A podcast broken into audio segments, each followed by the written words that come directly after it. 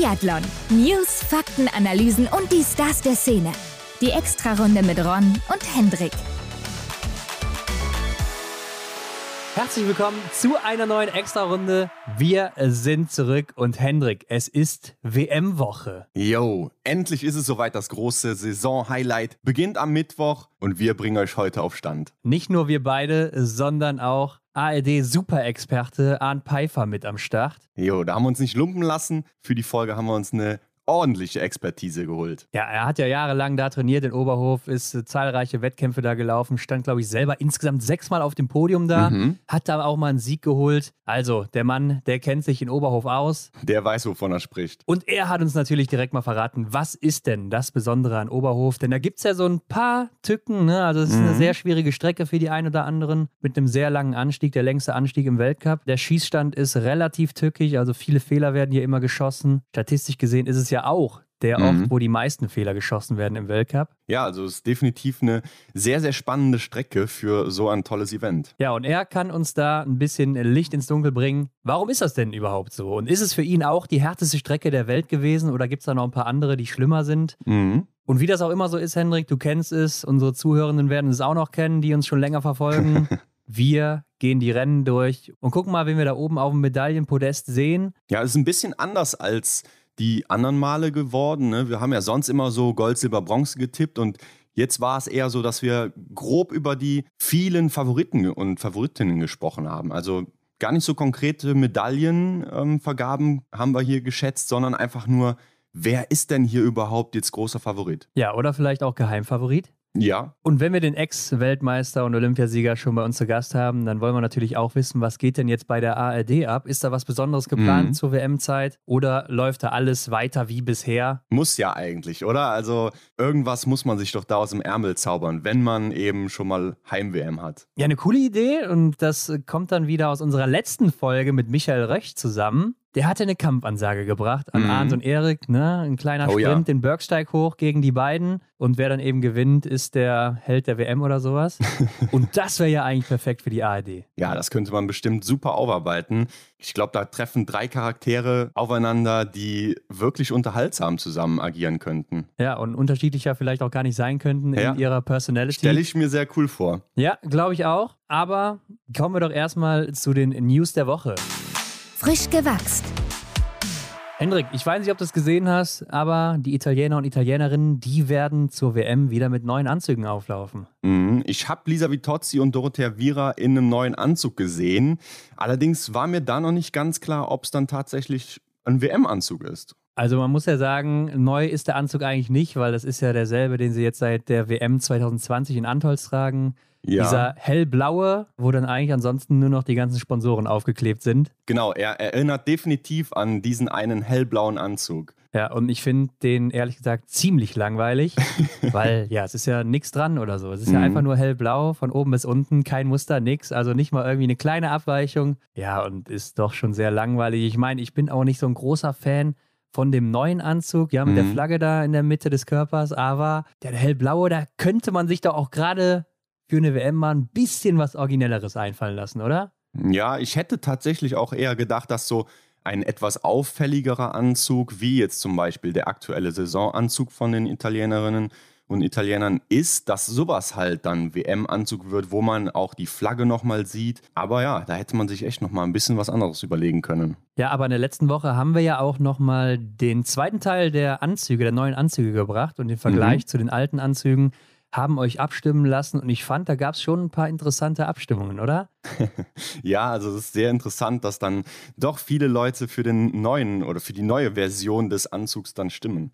Ja, obwohl, da habe ich mir dann auch wieder gedacht, okay, der neue, den finde ich nicht gut bei Italien. Also es war Ja. 70 Prozent für den neuen, 30 für den alten, den hellblauen. Ja, und dieser hellblaue ist halt einfach langweilig, ne? muss man so sagen. Mhm. Dann sind die Sponsoren da eben sehr, sehr prominent zu sehen. Mhm. Ja, finde ich eben auch nicht so gut. Überrascht hat mich auch, dass die Schweiz beim neuen Anzug wohl weit vorne liegt, also auch mit 55 Prozent gegenüber 45, finde ich, ist mhm. schon relativ viel, eindeutig ja. auf jeden Fall. Weil ich fand den alten ziemlich cool, kann aber auch verstehen, dass der neue natürlich mehr zur Schweiz passt mit Rot-Weiß. Das sehe ich auch so. Also der neue passt ja sehr viel mehr zu den Nationalfarben, von daher kann ich das Ergebnis schon nachvollziehen. Und bei Norwegen ist es so, dass zunächst ja der neue in Führung lag und immer wenn man mal wieder so reingeguckt hatte, dann hat sich das so ein bisschen gewandelt, da waren sie mal gleich auf und am Ende mhm liegt der alte Anzug vor dem neuen.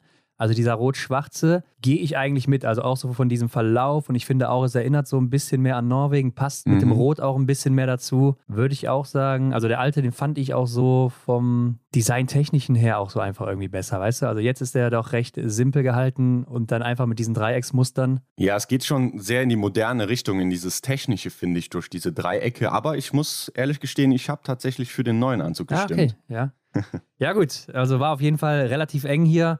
Mhm. Polen hat sich natürlich deutlich verbessert, mhm. muss man sagen, mit dem mehr Rotanteil und so weiter. Und da ist auch noch so ein Muster mit drin. Viel besser. Äh, Litauen ist natürlich sehr cool, der neue, finde ich. Also sehr besonders. Das stimmt. Ich fand auch interessant, dass ähm, auf dem Oberschenkel der Name des Athleten steht. Stimmt. Also ich weiß nicht, ob es nur bei Strolja ist oder. Ja, auf jeden so Fall ist. steht Vitautas da. Ja, stimmt. Ja. Können mir jetzt nicht vorstellen, dass es irgendwie eine Marke ist oder so, aber nee, nee, äh, nee. das ist mir aufgefallen. Ja, und äh, Kanada auch deutlich besser geworden, passt auch viel mehr zur Nation und äh, mhm. wurde auch so abgestimmt mit 64 Prozent. Ja, und dann gab es ja noch diesen Anzug, den Benedikt Doll in Antols präsentieren durfte, beziehungsweise Johannes Kühn und Roman Rees hatten es ja dann auch auf mhm. Instagram mhm. gezeigt. Und da muss man sagen, dass da auch 68 Prozent gegenüber 32 Prozent für diesen neuen Anzug sind, wo man nicht genau weiß, für was ist der jetzt eigentlich. Also neue mhm. Saison oder WM oder wie auch immer. Ja, vielleicht auch nur ein Trainingsanzug, ne? Ja, wer weiß, wer weiß. Man weiß es noch nicht. Wir werden es wahrscheinlich dann am Mittwoch zum ersten Mal sehen oder sind dann einfach schlauer, so wollte ja. ich sagen. Ja. Wir sind dann einfach schlauer, ob es dann eben ein WM-Anzug ist oder nicht. Auf jeden Fall finde ich es auch interessant, wenn man dann den direkten Vergleich hat, dann neigt man doch dann schon so zu dem neueren, finde ich zumindest. Ja, sieht viel besser aus, muss man sagen. Auch gerade mit den Deutschlandfarben, die da wieder zu finden sind und ja. so. Muster in der Hose ist auch ganz cool geworden. Also mhm. Deutlich besser als vorher. Aber wo wir jetzt hier gerade bei den italienischen Anzügen waren, da können wir eigentlich mal eine Petition starten oder mal einen Aufruf machen, dass Lisa Vitozzi mal noch einen weiteren Anzug bekommt von diesem dunklen. Denn ich habe mal nachgeguckt, beziehungsweise es geht ja gar nicht ohne. Wir schauen uns das Ganze ja immer näher an, wenn wir auch unsere Grafiken bearbeiten. Der Anzug ist schon ordentlich mitgenommen, ne? gerade wo da ja. das Material aneinander reibt, wo zum ja. Beispiel der Tragegurt vom Gewehr an der Schulter reibt. Also das ist schon ordentlich mitgenommen. Ja, äh, man sieht es auch oft immer, klar, die Sponsoren sind ja oft immer aufgeklebt und die mhm. werden natürlich dann auch nach kurzer Zeit schon so bröckelig und so, sieht dann nicht mehr so nice aus. Hat man auch letztes Jahr immer viel bei den Norwegern und Norwegerinnen gesehen. Ja. Und äh, klar, so Sachen wie Ellbogenbereich oder so, und deshalb haben die wahrscheinlich da auch immer so Patches noch drauf. Mhm. Aber klar, ich denke, wenn sie nachfragen würde, dann würde sie vielleicht schon einen neuen bekommen, oder? Also. Ich denke mir immer so, das wird mich schon sehr stören. Also, ja, ich meine, im Endeffekt ist es auch nur ein Rennanzug, ne? aber man präsentiert ja irgendwo auch das Land dann nach außen. Ich denke, da sollte schon noch einer drin sein. Ich denke auch, dass jetzt die neue Herstellermarke der Italiener und Italienerinnen das nötige Kleingeld haben sollte, um dann da nochmal so einen Anzug springen zu lassen für, was weiß ich, was kostet das in der Herstellung? Zwei, drei Euro? Ich weiß es nicht. naja, wie dem auch sei, gehen wir weiter, denn in der letzten Woche gab es zwar keinen Weltcup oder WM, aber im IBU Cup, da ging es weiter in Obertiljach in Österreich. Da mhm. gab es zwei Sprintrennen, also zwei für die Männer und zwei für die Damen. Genau. Und ja, bei den Herren ist es eigentlich ein gewohntes Bild. Die Herren Webjörn Sörum und Endre Strömsheim die ähm, streiten sich da oben um Platz 1 und 2. Ja, wechseln sich ab. Ne? Einmal gewinnt der eine, im anderen Rennen der andere. und ja, man sieht aber dann auch wieder im zweiten Rennen, wie stark Fabian Silrum aktuell ist, mhm. weil er da auch mit einer Laufzeit, äh, wo habe ich es stehen, Hendrik? Also mit 21,6 Sekunden hat er die beste Laufzeit hier in dem Rennen. Mhm. Und da waren ziemlich große Namen auch mit dabei. Was heißt große Namen, aber Namen, die man aus dem Weltcup kennt. Zum Beispiel Eric Perrault, Tero Seppela, Philipp Fjeld Andersen, äh, Lukas Hofer hat sein Comeback hier gegeben. Mhm. Und äh, zum Beispiel Philipp Fjeld Andersen, der ja eigentlich direkter Konkurrent zu Strömsheim und zu Sörum ist, kriegt hier im zweiten Sprint von Sörum 28,8 Sekunden mit, hat die dritte Laufzeit. Also da sieht man schon, in was für einer Form der ist, ne? Mm, ja, kann man wirklich nachvollziehen, dass der sich ärgert, dass er den Sprung oder die Chance nicht bekommt in den Weltcup. Ja, ich glaube, er hatte einfach Pech, dass er äh, vor Saison verletzt war mit dem Blinddarm oder so, hatte er irgendwas, war da noch krank mm. und keine Ahnung, auf jeden Fall hat er da, glaube ich, einfach Pech gehabt, sonst wäre er jetzt vielleicht dabei, wer weiß. Vielleicht mhm. haben die Norweger sich auch ein bisschen zu früh festgelegt auf ihr Team. Denn das stand ja auch jetzt direkt nach dem Weltcup schon wieder fest oder davor vielleicht sogar schon, ich weiß, ja davor, ne? Ja, war auf jeden Fall sehr früh. Ja, ja ansonsten sieht man, Dimitri Pidruschny war im ersten Sprint dabei, der ist direkt mal Dritter geworden mit einem Fehler, ist ja auch sein Comeback gewesen nach seiner Verletzung. Äh, Meniskus-OP hatte er ja, glaube mhm. ich, wenn ich mich da recht erinnere. Und ansonsten sieht man Philipp Horn vorne, zweimal Siebter geworden mit zwei und einem Fehler. Äh, Im zweiten Sprint war Deutschland ja ganz gut dabei. Ne? Marco Groß wird Fünfter, Lukas Fratscher Sechster, Philipp Horn Siebter und Simon Kaiser Neunter. Mhm. Und interessant fand ich dabei zum Beispiel auch, dass äh, ein Schwede Dritter geworden ist. Anton Ivarsson, der ist 22 gerade geworden. Ja. Und hat hier auch die zweitbeste Laufzeit hinter Webion Sörum gehabt. Also könnte vielleicht so ein Mann sein oder der nächste Mann, der da vielleicht äh, bei den schwedischen Herren nochmal mitmischen könnte. Mhm. Weil da fehlt ja auch immer so diese eine Personalie noch, ne? Stimmt, das ist bekannt aus den äh, Jahren zuvor, dass da einfach gar nicht so sehr viel nachkommt, aber hier scheint dann wirklich noch ein Kandidat aufzukommen, der eventuell vielversprechend ist. Und zu Lukas Hofer muss man sagen, fünf Fehler geschossen, 53. geworden, 14. Laufzeit, 52 Sekunden Rückstand läuferig. War nicht sein Tag. Ich meine, klar, fünf Fehler, dann ist auch die Frage, wie viel Gas gibst du dann auf der Strecke oder mhm. du hast natürlich auch ein paar extra Meter in den Beinen. Hat danach ein Interview auch gegeben, also das hat sich nicht gut angehört. Ne? Da muss man wirklich sagen, es ist geplant und er ist auch vorgesehen für die WM in Oberhof, also mhm. trotz des Ergebnisses. Aber er hat gesagt, so wie er sich heute fühlt, würde er nicht hinfahren und würde dann einen Platz wegnehmen und das will er eigentlich nicht tun in der Form. Und auf die Frage, ob er sich dann auf die nächste Saison fokussiert, hat er gesagt, ja, mal gucken. Und das hatte schon so einen komischen Unterton. Ei, ei, ei.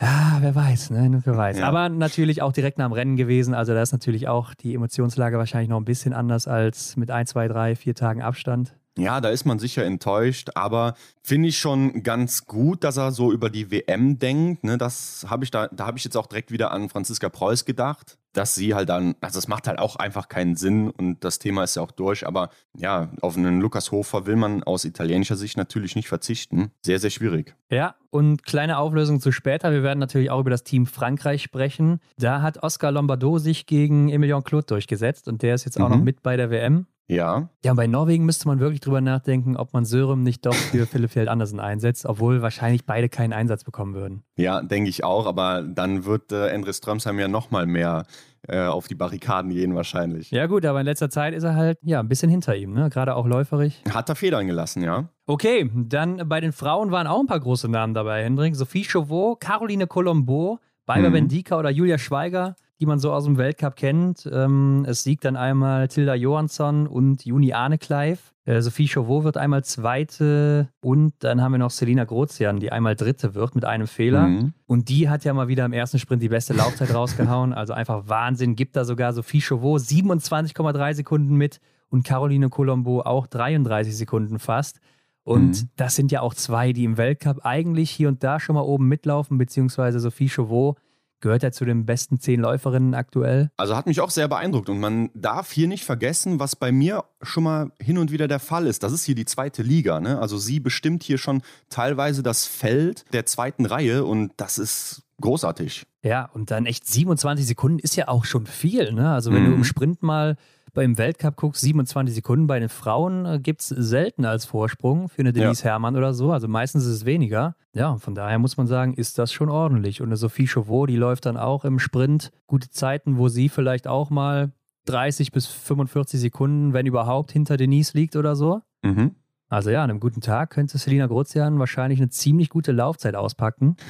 Im zweiten Sprint, dann sieht man vielleicht aber auch wieder das Alter, so ist sie dann nur achte in der Laufzeit. Mhm. Man weiß natürlich jetzt auch nicht, wie sich die Bedingungen geändert haben, aber ist da trotzdem noch im Bereich von Sophie Chauveau und Caroline Colombo. Also passt, ne? Ja, das ist stark. Also ist gar nicht mehr so, so schwer, da zu sagen, dass da was Großes kommt, denn sie, sie zeigt es ja. Ja. Anna Gandler war übrigens auch dabei im zweiten Sprint. Mhm. 51. geworden mit drei Fehlern.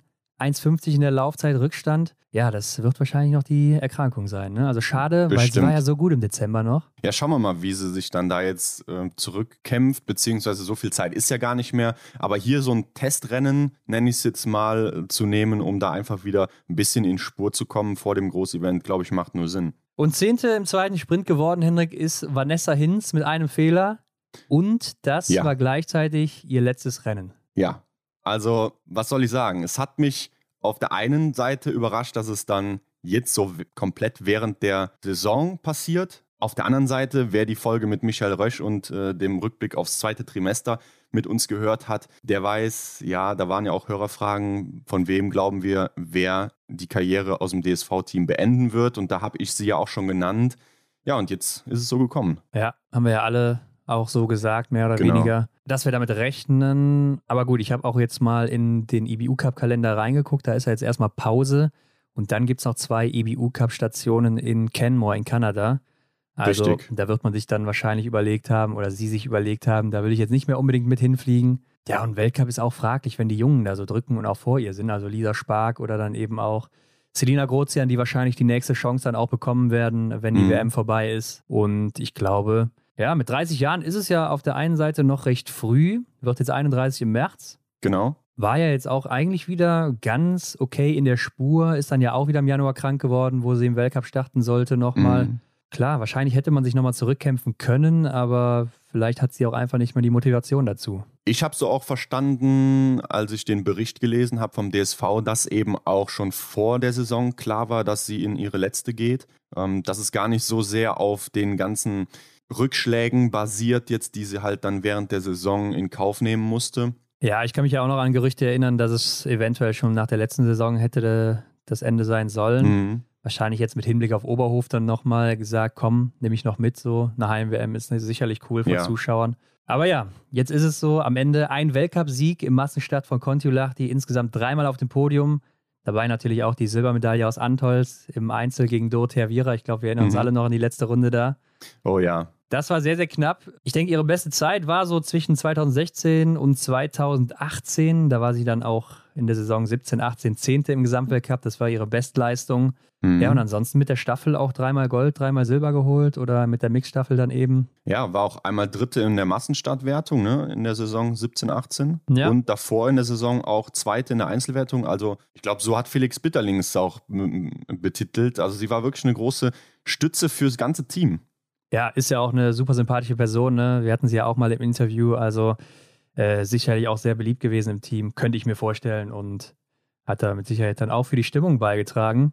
Mhm. Aber klar, ihre Zeit ist vielleicht dann auch jetzt irgendwo vorbei, wo die Jungen eben drücken. Dann hast du eine Anna Weidel oben, eine Sophia Schneider, Juliane Frühwirth, Hanna Kebinger oder so, die auch im Weltcup sind, die alle jünger sind. Ja, wenn man dann auch in die Zukunft blickt, dann muss man vielleicht sagen, ist das der Weg des DSV? Mhm. Und damit wünschen wir ihr natürlich auch alles Gute für den weiteren Weg. Man weiß ja noch gar nicht so wirklich, wo es hingeht. Genau. Und Hendrik, wir haben es auch schon in der letzten Woche mal angesprochen. Die IBU hat ja ihr eigenes Tippspiel ins Leben gerufen, wo man das Podium tippen kann und auch Preise gewinnen kann. Ne? VIP-Tickets gibt's, es gibt, glaube ich, noch andere Tickets, es gibt signierte Bips der Champions und auch noch Langlauf-Ski und ich glaube noch ein paar andere Sachen. Also da kann man mitmachen und wir haben natürlich unsere eigene Community gegründet, die Extra-Runde Community. Der Link ist wie immer in den Shownotes zu finden, Leute. Ja, oder auch die nächsten Tage das ein oder andere Mal vielleicht noch bei uns in der Story auf Instagram. Ja, man sollte natürlich vor der Mixstaffel dabei sein, weil sonst wird es schwierig, Macht da noch Sinn, was ja. abzuräumen.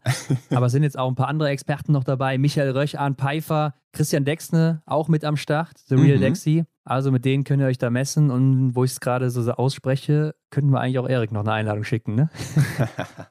ja, machen wir hier direkt danach. Damit wir auch alle Experten dabei haben. Also bei den Preisen, glaube ich, lohnt sich das, da mitzumachen. Ist ja auch alles kostenfrei, ne? Dient nur dem Spaß und der Unterhaltung. Also Ja, bis jetzt schon 300 Leute, glaube ich, fast dabei oder Mhm. zumindest sind wir schon drüber, ich weiß es nicht. Größte Community bisher auf jeden Fall da. Also Leute, macht mit, dass wir dann noch größer werden. Und jetzt ab in die Folge mit Arndt. yes, viel Spaß.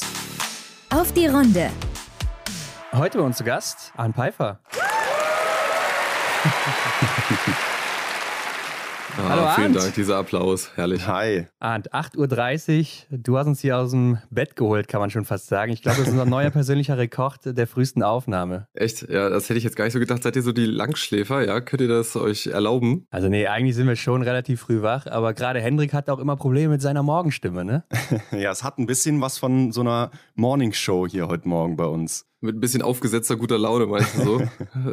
ja, auch von der Stimmlage her, das erinnert immer schon mal so an so eine Radio-Morning-Show oder so, aber ich denke, wir kommen trotzdem gut durch. Ja, danke, dass ihr so früh bereit seid. Ja, ich habe euch ja ein bisschen verschoben, ne? Wir hatten ja eigentlich einen anderen Termin und der ging da nicht. Ja, alles gut, aber ist es normal beim Doppelzimmer, dass man so früh aufnimmt? Ähm, nee, eigentlich nicht. Meistens ist es abends und mhm. meistens dann äh, zu, zu spät eigentlich auch. Und manchmal habe ich dann auch irgendwann keinen Bock mehr und bin dann müde.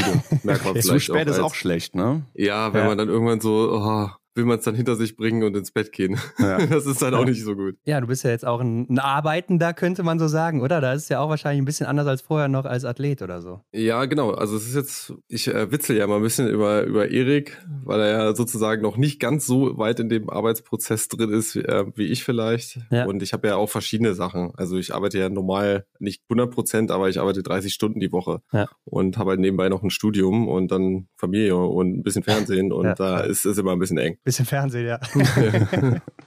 Sehr gut.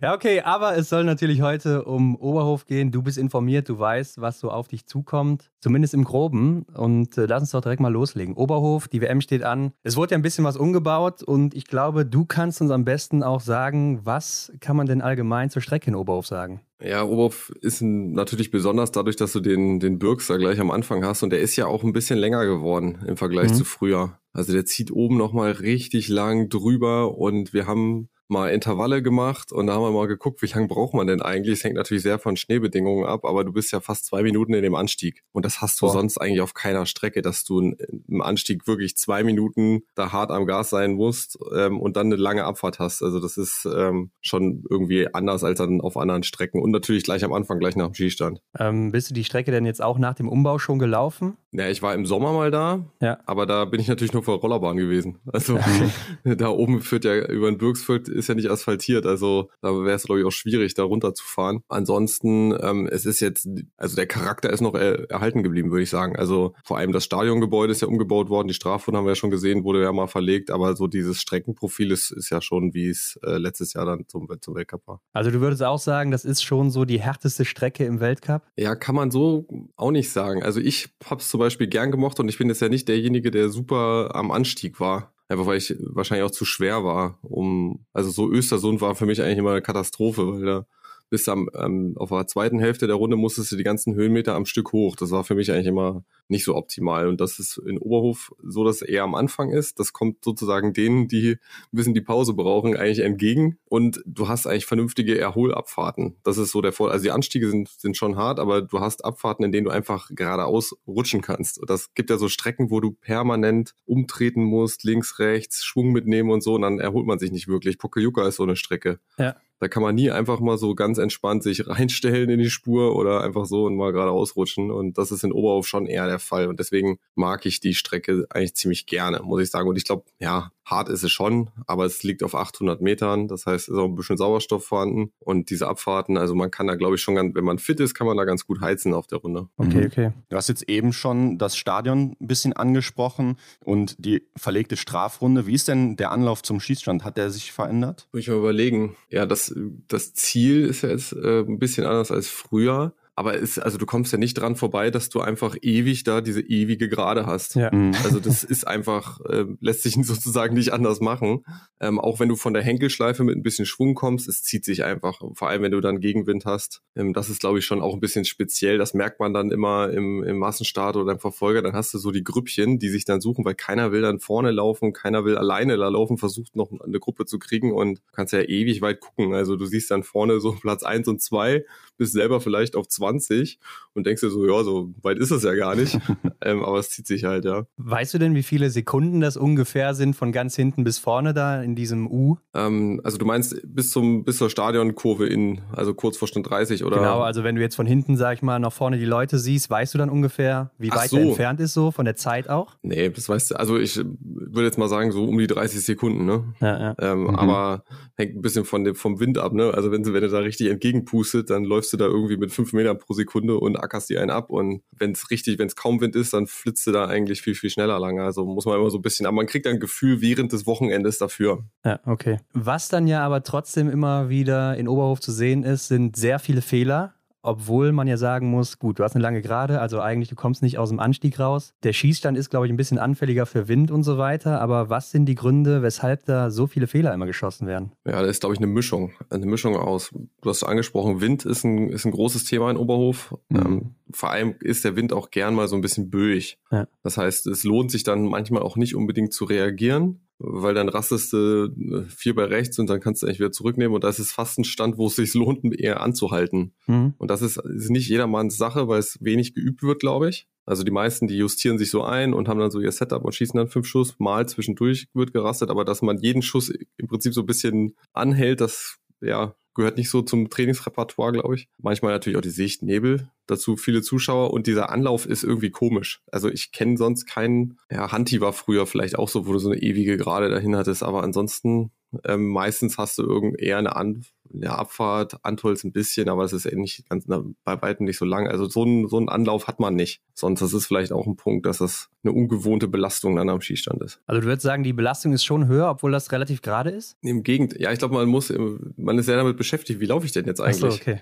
Also ähm, man, man will dann so ein bisschen rausnehmen und auf einer Geraden will man natürlich auch immer Druck machen und dann, wann nehme ich denn jetzt raus? Und es ist irgendwie so ein bisschen, ja, ist nicht so leicht, das, das zu dosieren, finde ich. Also auf anderen Strecken ergibt sich das mehr. Also in Ruhpolding zum Beispiel ergibt es sich. Da läufst du um die Kurve rum, dann äh, pendelst du ein bisschen, dann machst du ein bisschen Beinarbeit, gehst auf seinen Stöcken und läufst hin. Da läuft jeder ähnlich hin eigentlich. Und in Oberhof kannst du dann schon da gibt's manche, die, die laufen dann auf einmal an sechs Leuten vorbei in, in der Verfolgung, weil die einen anderen Anlauf haben. Und dann werden die anderen unruhig. Oh Mist, ey, verplepper ich jetzt hier gerade Zeit. Äh, muss ich vielleicht doch schneller anlaufen oder langsamer? Oder manche laufen total langsam und du bist dahinter und denkst, ja, gehe ich jetzt noch vorbei. Aber so ganz kurz so, weiß nicht, 200 Meter vom Skistand nochmal vorbeizugehen, kommt mir jetzt auch komisch vor. Also das merkst du, dass das macht einen großen Unterschied, wie jemand da sich das vor, vorgenommen hat oder wie er das einschätzt. Könnte ja vielleicht auch so ein Punkt sein, der, wo dann das Mentale noch ein bisschen mit reinspielt, ne? weil man auch so viel Zeit hat zu überlegen, was mache ich jetzt oder wie reagiere ich jetzt und so weiter. Und dann bist du vielleicht gar nicht mehr so richtig fokussiert auf das Schießen. Genau, also ich glaube, die mentale Komponente ist auch wichtig in Oberhof und durch diese lange Gerade, man kann überlegen, wie man sein Tempo wählt und es baut sich ja auch dann von der Stimmung so auf. Du kommst dann in den Tribünen vorne vorbei, dann bist du hinten in der Kurve, da wird es richtig laut und dann läufst du zum Schießstand ein. Also da merkst du richtig, wie sich der Druck, wie der Druck wächst. Wie hast du dann in deiner aktiven Karriere so diesen oder die Besonderheiten des Schießstands erlebt? Ja, da war auch alles dabei bei mir. also also an sich habe ich immer gerne in Oberhof geschossen. Ich hatte natürlich auch den Vorteil, dass ich früher war es äh, so, da habe ich immer zwischen, ja, also bis Weihnachten in Oberhof trainiert, nach dem letzten Weltcup im September, im September dann war ich über Weihnachten zu Hause und habe ich zwischen, zwischen den Jahren habe ich in Oberhof trainiert. Das heißt auch immer im Stadion und da war das für mich irgendwie gefühlt schon fast mein Wohnzimmer. Mhm. Also habe ich mich sehr wohl da gefühlt und dann wurde es aber immer schwieriger, weil der, die Schneebedingungen schlechter wurden und weil der Aufbau immer aufwendiger wurde. Also du konntest ja früher bis eine Woche vom Weltcup da normal trainieren. Mhm. Und das ging dann gar nicht mehr. Also da waren so viel Gerätschaften und ähm, alles mögliche unterwegs, aber die Strecke noch nicht präpariert. Also du konntest da nicht mehr trainieren im Stadion, was eigentlich total schade ist. Mhm. Ja. Ähm, und deswegen bin ich dann immer geflüchtet nach Obertiljach oder so und habe da trainiert. Aber früher war es so, da war ich irgendwie so total, das war halt mein, mein Wohnzimmer da. Also mein Wohnzimmer, das klingt immer so übertrieben, aber das war ein Ort, mit dem ich sehr vertraut war. Ja. Und dann ist man schon mal anders eingestellt. Und ähm, dann hat man aber auch schon so ein paar Windschießen durch in der Vorbereitung und dann ist man da schon so ein bisschen entspannter vielleicht als so manch anderer. Aber ich hatte, ich habe da auch mal voll Haus, Full Haus geschossen in dem Verfolger. also da stehst du da hinten auf der 29 oder 30, suchst da irgendwie so ein bisschen Deckung und dann ach, äh, machst den ersten Schuss, da kommt genau eine Böe, machst weg und dann kriegst du Stress und dann gehst du da irgendwann mit fünf weg und dann denkst du, ja, super. Ja. Da hättest du jetzt jeden hinstellen können, ja. Bittere ist ja auch wirklich, dass man da, also die Strafrunde ist ja direkt vor den Zuschauern zumindest gewesen damals. Und Mhm. äh, die haben dich genau im Auge, wie du dann deine fünf Strafrunden da läufst, ne? Ja, das fühlt sich schon echt blöd an, ne? Also da hast du so diese, das komplette Stadion im Prinzip um die Strafrunde rum Ja. und du fühlst dich wirklich wie der, ja, wie der größte Depp dann, ne? Weil Ja, du deine fünf Strafrunden laufen musst. Und dann ist es, dann tut natürlich der Birks auch richtig weh. Mhm. Also ich, du hast ja die kurze Abfahrt, aber wenn du zwei Strafrunden läufst und dann die kurze Abfahrt und dann stehst du im Birks, dann merkst du, oh, merkst einen großen Unterschied, ob du mit null rausgehst oder mit einem oder zwei Fehler. Okay. Ein anderer großer Punkt in Oberhof ist ja auch immer so das Wetter, ne? Schnee, Regen, Nebel, Wind, alles schon da gewesen. Äh, Da wurden ja, glaube ich, auch schon mal Rennen abgebrochen oder so, weil es zu krass war. Aber warum ist das hier eigentlich so schwierig oder was ist der Unterschied auch zu anderen Schießständen im Weltcup? Ja, ich glaube, ganz früher, wenn du dir den Schießstand vorstellst, sozusagen links von Stand 30, da ist ja, sind ja noch Tribünen und weiter oben ist ja so diese, ja, diese, dieser Hügel im Prinzip und da war Ja. früher Wald. Und der hat eigentlich viel von diesem Wind ähm, abgehalten. Und der Wald ist immer weiter verschwunden, ähm, da wurde mehr gebaut und seit es ist extrem offen da oben jetzt. Und deswegen ist diese Gerade auch ähm, viel, viel schlimmer als früher. F äh, ja, vorne, früher hat so oben durch den Wald da so ein bisschen Windfang und das war dann nicht ganz so extrem. Und jetzt, ähm, dadurch, dass das Stadion so offen geworden ist, pfeift sie einfach richtig rein. Und ja, vor wahrscheinlich 15 Jahren oder so, da war es wirklich noch ein bisschen, ja, ein bisschen kompakter da oben. Und ganz früher vor dem 2004er Stadion war es wahrscheinlich auch noch mal ein bisschen äh, windgeschützter. Und jetzt ist es echt einfach extrem offen. Und wenn dann halt so eine Phase ist, so wie aktuell in Deutschland, dass es halt pfeift, da stehst du da und hast wenig Chancen dann, außer du heißt Dominik Windisch oder so, der Ja, auf stimmt. einmal dann fünf Schuss da rauskotzt und alle fragen sich, wie er das jetzt gemacht hat. Ja, stimmt, der war immer sehr gut da in Oberhof, ne? gerade auch bei den Bedingungen. ja, Mhm. Aber Nebel ist ja so ein Thema, gerade fürs TV sieht das dann immer sehr krass aus. Wie ist das als Athlet dann, wenn du da stehst am Schießstand? Ja, also man gewöhnt sich dann so ein ganz bisschen dran. Man kann da natürlich auch ein bisschen mit dem Ringkorn arbeiten. Ja. Ähm, also man nimmt ein, ein größeres Ringkorn mit einem größeren Durchmesser des Lochs in der Mitte, Ja. um mehr Kontrollweis zu haben und mit einem schmalen Rand. Also da gibt's verschiedene Varianten. Und dann hat man irgendwann so, ja, man hat das Gefühl, man erahnt eigentlich eher, wo die Scheibe ist. Also es Mhm. ist nicht so, ich ziele, sondern ja, da könnte es sein, das können, ja, und dann hat man so Ja. ein Gefühl und dann schießt man dahin und dann hört man, okay, war ein Treffer, cool, ne? Ähm, das ist dann schon, ja, mag auch nicht jeder so gerne. Und ich glaube, da ist dann so ein Punkt, wo, wo es dann auch auf die Augen ankommt. Also manche können damit besser umgehen und manche schlechter. Und das Ja. weiß man ja vorher nicht. Also es gibt Athleten, die schießen total gut und bei Wind nicht so gut und ähnlich ist es bei Nebel. Das ist natürlich, finde ich manchmal ganz spannend, weil sich so die Voraussetzungen auf einmal ein bisschen verändern. Ja, also gibt's klar. Leute, wo du sagst, die sind eigentlich total top am Schießstand und auf einmal haben die Probleme und andere, Dominik Windisch, der bei Wind auf einmal da Schießen hinlegt, Ja. ähm, die total genial sind. Und das finde ich ist eigentlich schon auch ein bisschen was, was ein bisschen Salz in die, in die ganze Geschichte bringt. Also ich glaube auch allgemein so, dass Oberhof jetzt auch diesmal wahrscheinlich wieder Überraschungen mitbringen wird, ne? dass es nicht so ist, wie wir es jetzt gesehen haben, dass vielleicht Johannes Dingsbö auch da vorne wegläuft. Aber da kommen wir, glaube ich, auch gleich nochmal zu. Ich weiß gar nicht, wie die Wettervorhersage ist für nächste Woche. Boah, das kann ich ja auch nicht sagen, aber ist, glaube ich, auch ein bisschen früh noch, oder? Jetzt so sechs Tage. Ja. Ich habe auch noch nicht reingeschaut, weil es könnte sich Ja. ja nochmal noch mal ein bisschen ändern. Aber bis jetzt sah es natürlich vom Schnee her super aus, Ja. muss man sagen. Also das, äh, ich habe Bilder vom Rennsteig gesehen und so. Das sah richtig cool aus. Ähm, auch von der Rodel-WM hat man es ja ein bisschen gesehen. Also es war richtig Winter. Und wenn das so bliebe, wäre das natürlich ja für das ganze Flair einer Weltmeisterschaft auch ja Mhm. passend irgendwie. Ja, genau, denn nächste Woche geht ja nicht nur irgendeine WM los, sondern die Heim-WM. Ne? Aus deutscher Sicht ist es eine Heim-WM, ganz klar. Und Arndt, du selbst hast es ja in Rupolling 2012 erlebt. Und wir haben mitbekommen, dass es nicht ganz so glücklich für dich verlaufen ist. Du bist da nicht ganz so gut klargekommen. Erzähl uns mal, was war hier so genau das Problem? Ja, ganz viele Sachen. Ähm, ich glaube, ein Großteil des Problems ähm, war ich selbst, könnte man Mhm. sagen. So ein bisschen die Vorgeschichte. Ähm, ich war eigentlich ganz gut unterwegs in der Saison. Ja. Und da waren wir in Oslo und da habe ich ein, war ich glaube ich im Sprint Zweiter, dann habe ich die Verfolgung gewonnen und dann bin ich krank geworden und zwar richtig krank und dann uh, habe ich mir schnell selber einen Flug gebucht heim und dann war ich zu Hause und es hat hat sich echt ein bisschen gezogen, da waren wir in Rittnauen zur Vorbereitung und ich habe so gedacht, puh, für mich wird die Zeit jetzt so ein bisschen knapp. Also ich habe, ich konnte wieder trainieren und so und ich habe gedacht, oh, so eine Woche länger, die wäre jetzt gut. Und da bin ich schon mit so ein bisschen ja schwierigen Vorzeichen angereist Und da war natürlich großes Thema Heim-WM und das war alles Superlative, also mehr Zuschauer, als man es je gesehen hat und Kartenverkäufe und noch eine Extra-Tribüne und da ging es ja so richtig rund. Alle haben richtig Gas gegeben und ich war irgendwie gefühlt, ich, oh Mist, ich bin noch nicht so weit. Und das war irgendwie so eine schwierige Konstellation. Dann habe ich die Mixstaffel auch noch vergeigt ähm, beim Stehendanschlag.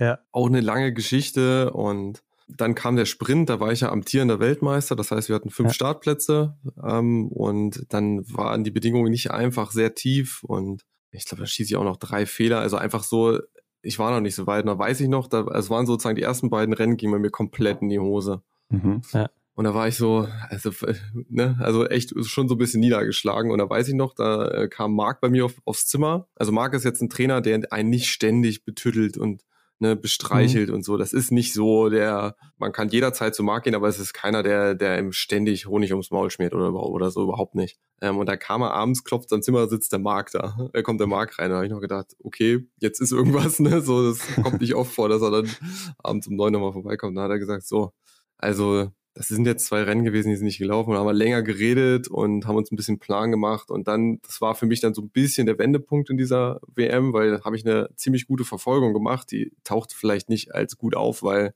ich weiß nicht, auf was ich da vorgelaufen bin, aber zumindest habe ich eine ziemlich gute Nettozeit gehabt. Dann kam der Einzel, wo es auch schwierig war von Bedingungen, aber da habe ich ja ähm, leider den vor allem den letzten Schuss weggeschossen und den ersten beim letzten Schießen hätte ich Weltmeister werden können. Und das mhm. gleiche gilt für Michi und für Bühner. Also eigentlich hatten wir ein geniales Rennen und jeder schießt einen zu viel mhm. ja. beim letzten Schießen. Äh, da hätten wir theoretisch einen Dreifachen machen können. ja. Also klar, kann man im Biathlon immer sagen, ja, aber ja. wenn du sagst, du hast drei Leute, die können jetzt gewinnen und jeder schießt, und zwei schießen eine und einer schießt zwei, dann kann man sich schon ein bisschen ärgern. Und dann ging es schon ein bisschen besser, aber insgesamt war ich nicht zufrieden mit dieser WM. Und das Krasse war schon, dass das einfach neu war und ganz viele Leute ganz aufgeregt sind. Also du hast ja einen Weltcup und hast du deine Abläufe und auf einmal hast du viel, viel mehr Leute vom Skiverband da. Ähm, du hast natürlich, die sind aufgeregt, weil du musst die ganzen Sponsoren betreuen und jeder Sponsor möchte was Besonderes machen. Und wir hatten den Wachstruck neu oder relativ neu. Mhm. Es, wir haben, du hast das Gefühl, jetzt wird hier richtig Gas gegeben. Da gab es ja noch die Drohung, Morddrohung bei Magdalena damals. Mhm. Okay. Dann war da Polizeischutz. Also das war ja irgendwie, das ging schon ganz schön ab. Ja. und Siegerehrung im Kurpark und so. Also es war vielleicht für mich in dem Moment, ich war nicht so drauf eingestellt. Ja, ich glaube, bei ihr war es eben auch krass, weil Magdalena Neuner ja ihre Karriereende schon vorher angekündigt hatte. Ne? Also jeder wusste, das ist hier die letzte WM für sie und ich glaube, deshalb war noch mal mehr Aufmerksamkeit auch da drauf. Genau. Aber ist das dann noch mal anders als ein Heim-Weltcup? Ja, schon.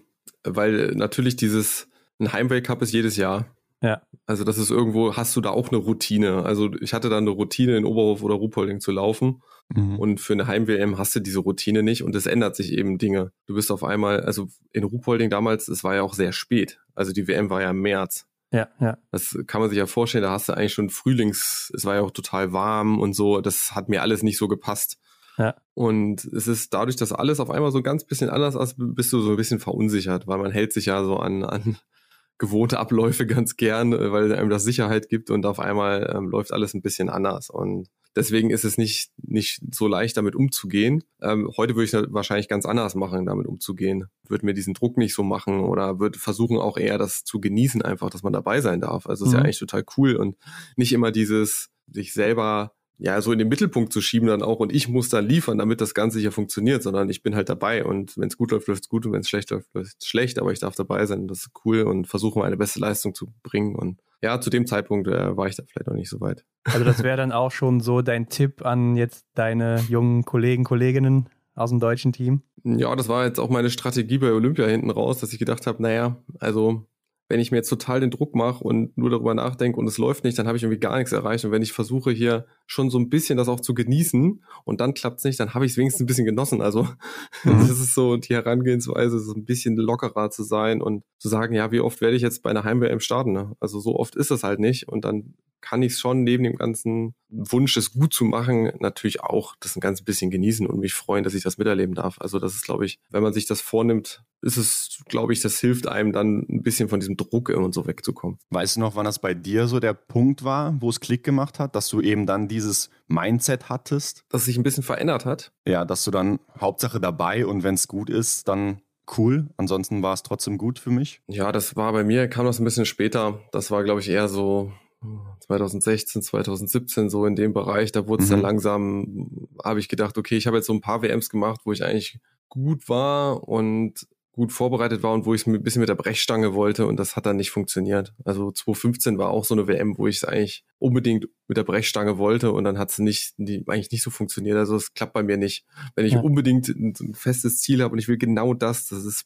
ich muss da schon so ein bisschen diese Leichtigkeit mit reinbringen, sonst geht das mhm. bei mir nicht auf. Ja, ich glaube, das ist aber auch schwierig gesagt. Ne? Also du hast wahrscheinlich ja. so die Erfahrung gehabt, du hast vorher so die Fehler gemacht und jetzt äh, die anderen jungen Athleten und Athletinnen, die kennen das nicht, die sind vielleicht dann auch euphorisch, nehmen sich das vielleicht vor, aber im Hinterkopf denkst du trotzdem immer, boah, ich will aber heute hier abliefern zu Hause. Ja, das finde ich auch völlig okay, aber da ist, glaube ich, der Vorteil, dass sie so jung sind. Ja. Ähm, mhm. Weil die sind erstmal alle, also die meisten sind ja total froh, bei einer WM dabei zu sein. Die meisten sind noch nie ja. bei einer WM gelaufen. Und dann finde ich, ist, kann man da, ja, haben, haben die schon noch so ein bisschen Welpenschutz. Ja. Die sagen, ich bin jetzt, also ich bin ja auch mal bei meiner ersten WM, da, mir war das ja irgendwie fast schon egal, was dabei rauskommt, weil ich habe gedacht, wie cool ist das, dass ich hier dabei sein darf und äh, bin davon ausgegangen, dass ich überhaupt kein Rennen laufe und dann bin ich zwei, durfte ich zwei laufen und das war eigentlich für mich, ähm, ich konnte da irgendwie nur gewinnen, so vom, ja. vom Gefühl her. Ich bin dabei und ich kann eigentlich, ich kann ja nichts verlieren. Und wenn sie so rangehen, ist das wäre es, glaube ich, total super. Also Sophia Schneider zum Beispiel. Mhm. Also die ist jetzt dabei, die läuft gut, die kann für mich nur gewinnen.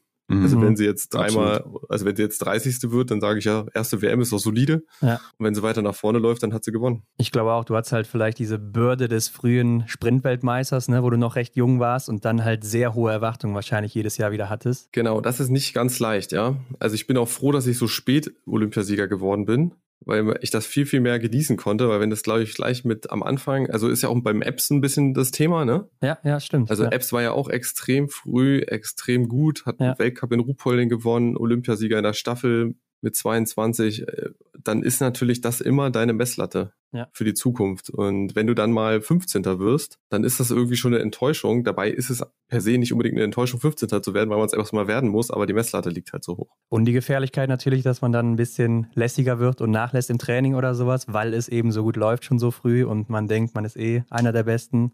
Mhm. Könnte natürlich auch dazu kommen, aber ich glaube, so ein Typ warst du jetzt eher nicht, ne? Nee, ich glaube nicht. Ich habe da eigentlich schon relativ kontinuierlich ja. so mein Ding gemacht, ja. Aber es ist ja auch oft so ein Ding, was man so bei Fußballern sieht, ne, die jung sehr erfolgreich sind, dass die dann nicht alle, aber viele natürlich nachlassen oder so mit dem Alter. Ähm, okay, aber dann lass uns doch mal einsteigen und über die WM-Rennen sprechen. Oder vorab noch, Stimmung in Oberhof ist natürlich auch mal ein Riesenpunkt, weil ich glaube, aus deutscher Sicht oder generell so im Weltcup, gibt es was Vergleichbares? Nee, eigentlich nicht. Also, wenn die Hütte da voll ist, ist schon der Hammer. Also, ich, das Einzige, was vielleicht vergleichbar ist für die Tschechen in Novo Mesto, wenn es da voll ja. ist. Also das kommt wahrscheinlich, ähm, ist für uns natürlich dann eine andere Perspektive, aber Oberhof ist immer ganz speziell gewesen. Also du bist dann unter, früher unter der Brücke hochgelaufen, da, die gibt's ja jetzt nicht mehr. Ja. Da, da ist diese eine Tribüne komplett ausgeflippt, mitten im Rennen, ohne dass du irgendwie im ja. Bild warst. Also du warst, bist da wieder hoch zum Stadion und das war einfach, das war einfach krass da zu laufen. Und total, ja, wenn du gut unterwegs warst, war es einfach der Hammer. Ja, und ich glaube gerade durch diese lange Gerade, oder? Wo du dann komplett ja. da nochmal vorbeiläufst an der ganzen Tribüne.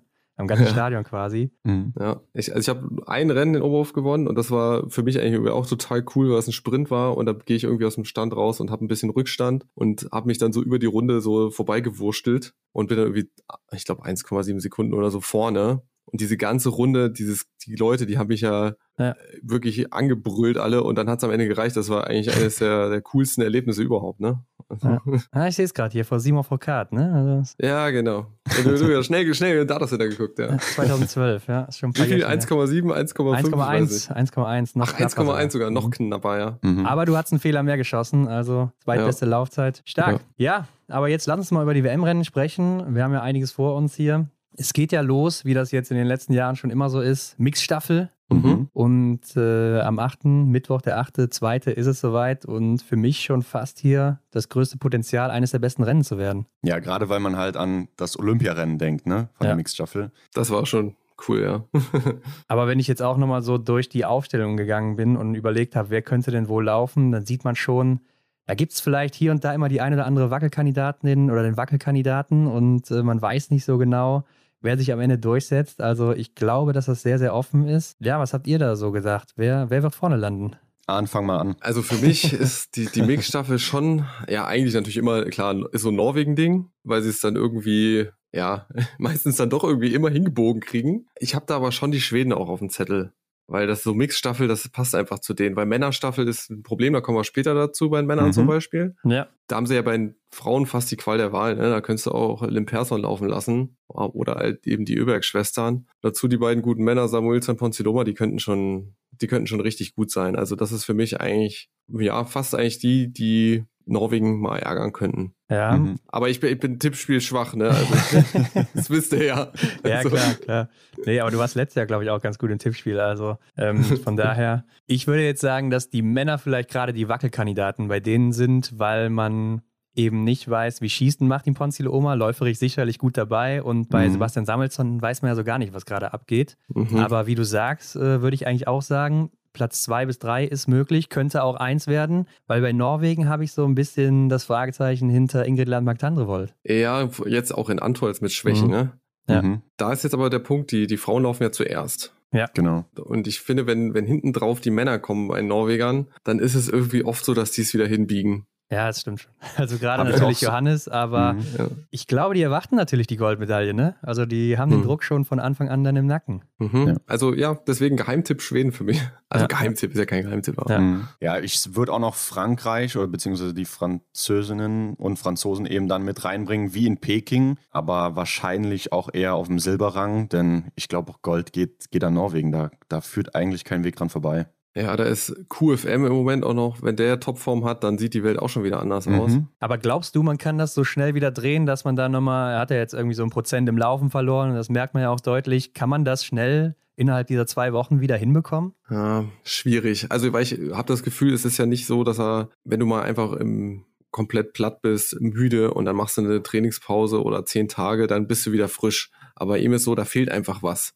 Da fehlt Mhm. einfach was von der Grundlage. Und wenn man beobachtet hat, was der alles gemacht hat im, im vergangenen Sommer, und ich fand auch selbst in Le Grand Bonheur am Zwischentag, die alle laufen da irgendwie klassisch und er ist da im Starthäuschen, macht so Videos, wie er einmal kurz losstartet und zack und so. Also jeden Tag hatte der irgendwie Programm und die Bös, die laufen da klassisch ganz entspannt, ne? Und er macht da irgendwie noch äh, kleine Videoaufnahmen. Denke ich mir, Junge, vielleicht mach mal wieder ein bisschen mehr Kerngeschäft. Dann ja. Geht's auch Mhm. wieder leichter von der Hand.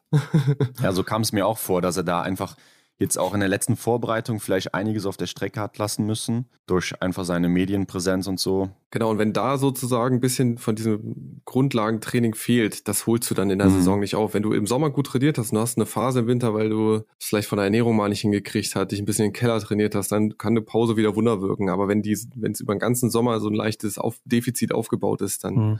könnte ich mir vorstellen, geht die Saison eher so durch. Ja. Das auf dem Niveau, auf dem er gerade ist. Also das ist ja trotzdem ein Niveau, wo er Medaillen gewinnen kann. Mhm. Also weil er ja so ein hohes Ausgangsniveau hat. Aber ähm, dass er jetzt da ähm, Johannes Tingesbö die Paroli bieten kann, glaube ich eher nicht. Ja, ich könnte mir auch vorstellen, dass Jacquelin hier Schluss läuft aktuell, weil er vielleicht Mhm. auch so läuferig ein bisschen mehr den Punch hat noch aktuell und äh, klar auch im Schießen. Ja, gut, sind beide schon sehr stark, auch gerade stehend, aber ja, ich denke, dass er da vielleicht eher so ein bisschen mithalten könnte. Wobei, mal ehrlich, also mit Johannes Dingsbö kann, glaube ich, aktuell niemand mithalten, so wirklich. Hm. Schwierig. Aber Ja. du kannst natürlich in dem Moment auch nur gewinnen wieder. Ja, klar. Also das ist eigentlich der, der Vorteil, den die beiden Franzosen jetzt auch haben. Es wird nicht so viel von ihnen erwartet. Und wenn die dann, allein schon wenn die mitlaufen, sagt jeder, Mhm. boah, der muss ja fit sein, der läuft ja mit. Hm. Also man Ja. muss ja nicht mal jemanden an jemanden überholen, sondern es reicht, wenn man da wie ein Fähnchen im Wind mitkommt, dann ist es schon super. Also Ja, ich meine, Jacquelin hat ihn ja schon zwei, dreimal geschlagen, auch im Zielsprint. Also von daher, ja, das ist die einzige Schwäche von Johannes, Ja. dass er nicht gut spurten kann. Äh, ansonsten habe ich noch so mit Außenseiterchancen dabei Italien, also Vitozzi und Vira, ganz klar. Dann ist die Frage, wird Lukas Hofer hier schon wieder eingesetzt werden? Oberhof ja eigentlich auch ein guter Ort für ihn, aber wie ist die Form, weiß man nicht. Und dann klar, Tommaso Giacomel, wahrscheinlich Mhm. Schlussläufer. Ähm, ja, sind, sind wie gesagt so Außenseiterchancen, denke ich mal. Ja, da hätte ich aber fast die Schweiz sogar noch, ne? Die sind ja auch Ja. nicht so schlecht aufgestellt in der Mixstaffel. Ja, Mhm. das stimmt. Und dann natürlich die große Frage, was macht Deutschland? Also ich denke, die Aufstellung ist relativ klar. Vanessa Vogt, Denise Hermann Wick und dann die Frage Benedikt Doll oder Roman Rees, wer läuft auf drei, wer läuft auf vier? Ich würde sogar Benny auf drei setzen und Roman den Schluss machen lassen. Ich finde, ja, man findet für beides Argumente. Also Ja. Roman ist für mich, was mir bei ihm gut gefällt, der ruht natürlich irgendwie so in sich Ja. grundsätzlich und ist so ein bisschen, ja, schon ein abgeklärter Typ. Beim letzten, also ich hätte beim letzten Schießen gern Roman Mhm. und beim letzten Mal Birks hätte ich ganz gern Benny. Mhm. Aber das wird, ist nicht möglich. Ähm, ich würde wahrscheinlich auch Roman dann eher auf die, die vier setzen, wenn er, wenn er bereit ist und fit ist. Und ja, klar, Deutschland wird natürlich in Bestbesetzung da an den Start gehen. Du willst gut in eine WM reinkommen. Da wird erstmal alles aufgefahren, was geht, aber das machen die anderen natürlich auch. Also, Ja. ähm, und ich glaube, mit der Konstellation könnte man schon, ähm, ja, kann man schon vorne mitspielen. Ja, glaube ich auch. Also, wie gesagt, ich denke, das ist echt sehr, sehr offen hier und denke aber auch, dass Benny auf drei laufen wird und vielleicht dann ähnlich wie in Ruhpolding so nochmal Tempo machen kann und die Deutschen auf eine gute Position bringen kann. Vielleicht kann er auch Stürler oder so in Schach halten. Gerade läuferig dann eben. Obwohl ich ja gesehen habe, dass Benny in Oberhof gar nicht so gut klarkam in der Vergangenheit. Du meinst am Schießstand oder? Ja, er hatte auch noch nie einen Podestplatz und läuferig. Kann natürlich auch sein, weil es immer so die erste Januarwoche ist. Da haben ja dann auch die ein oder anderen Probleme oder über Weihnachten anders trainiert. Liegt das am Ort oder ist es ein anderer Grund? Ja, kann ich nicht so richtig beurteilen, aber was er, er war ja schon öfter mal auch vorne mit dabei, also Podesten muss ja immer viel passen. Ja. Es ist natürlich, es sind nur sechs Kilometer, ne? Also d- es wird schon auch schießlastig sein, die Mixstaffel. Ja, das stimmt, stimmt. Die Damen starten, ne? also für alle sechs Kilometer. Ja, gut. Also, ich glaube, wir sind uns einig, Norwegen macht das Ding und dann äh, ist die Frage, kann der eine oder andere da vielleicht einen Ausrutscher von einem der Norweger, Norwegerinnen ausnutzen oder eben nicht? Aber dann gehen wir noch mal weiter. Das nächste Rennen ist ja dann der Sprint der Damen, der am Freitag dann ist, am 10. Und hier glaube ich auch, Damensprint sehr, sehr offen. Wir hatten fünf Sprints, fünf verschiedene Siegerinnen. Also von Mhm. daher können wir auch hier wieder irgendwas Überraschendes erwarten. Norwegen hätte ja eigentlich sechs Startplätze, weil sie Olympiasiegerin und Weltmeisterin stellen, aber Tiril Eckhoff ist eben nicht dabei, also fünf. Und ich habe jetzt mal auf Gold gesetzt Elvira Oeberg, Denise Hermann Wick oder auch Marto als Reuseland. Ja, also ich glaube, für Marte reicht es im Sprint noch nicht ganz. Ja, Aber eben, ja, ich finde, Marte ist für mich eine, die die, die die Verfolgung dann gewinnen kann. ja. Mhm. Ich hätte jetzt gesagt, dass sie vielleicht da die größten Chancen sieht und jetzt vielleicht auch mit dem Formaufbau genau auf diesen Tag perfekt da ist. Ja, und dann läuft es einfach wieder. Hat auch letztes Jahr da, glaube ich, alles gewonnen, sogar in Oberhof, also inklusive Staffel. Und ja, ich kann mir vorstellen, dass es Mhm. einfach so wieder diese Sportstory wird, ne? Zum richtigen Zeitpunkt, am richtigen Ort, so mehr oder weniger. Zuzutrauen ist es ihr auf jeden Mhm. Fall. Ja. Ja, glaube ich auch. Aber ich habe sie jetzt tatsächlich hier gar nicht so auf den ersten drei Plätzen hingeschrieben. Ich glaube, Denise Hermann Wick ist hier eine der Kandidatinnen, die tatsächlich dann am Ende auf der Eins steht. Ja, ich glaube auch, dass sie gut mit dem mit der Situation umgehen kann. Mhm. und die Form passt. Und ich glaube, das sind die Voraussetzungen sind einfach da. Ähm, so Geheimtipp wäre vielleicht noch Lisa Vitozzi, ne?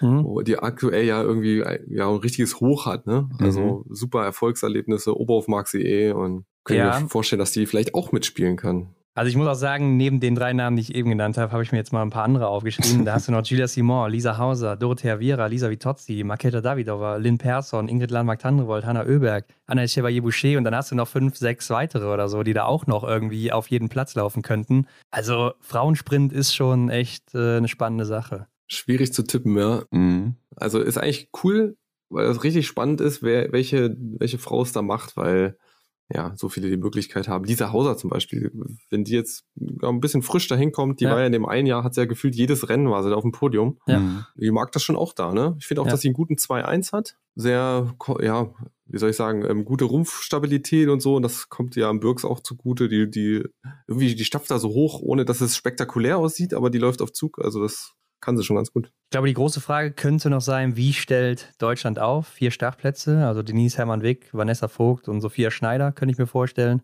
Mhm. Und dann ist die Frage, Anna Weidel, Hanna Kebinger oder Janina Hettich-Walz. Ähm, wie wird sowas jetzt noch entschieden, Arndt? ja, das weiß ich nicht, wie die den Entscheidungsprozess gestalten. Also hängt vielleicht ein bisschen davon ab, wie, wie jetzt die Trainingsleistungen in der Vorbereitung sind. Vielleicht haben sie auch noch ein Testrennen oder so und dann wird geschaut, wer gerade wer gerade im Flow ist und da am Schießstand gut klarkommt und das ist dann die vierte, die da laufen darf. Muss man immer ein bisschen aufpassen, ähm, wenn man das nämlich vorher so ankündigt und dann wird nämlich Training irgendwie zum gefühlt Wettkampf immer. Das Mhm. ist immer ein bisschen schwierig. Ähm, aber meistens ist es, wer, wer in der Vorbereitung ein gutes Gefühl am Schießstand hat und das auch reproduziert, der ist dann meistens auch zwei Wochen später noch ganz gut. Also das habe ich ein paar Mal erlebt, dass die, die dann in der Vorbereitung so ein bisschen strugglen, die tun das dann auch bei, beim Höhepunkt und ja, also ich glaube, da könnte, ist, ist schwierig, wen ich da jetzt nehmen würde. Ich glaube, ich würde Janina Hettich-Walz nehmen, weil sie mir einfach in Antolz so gut gefallen hat. Antolz ist auch ein bisschen, ist natürlich speziell und da liegt Janina irgendwie, ne? Okay. Ja, hatte ich auch gedacht. Ähm, mhm. Hanna Kebinger war natürlich jetzt auch wieder gut, auch bei der EM ja ganz gut dabei gewesen.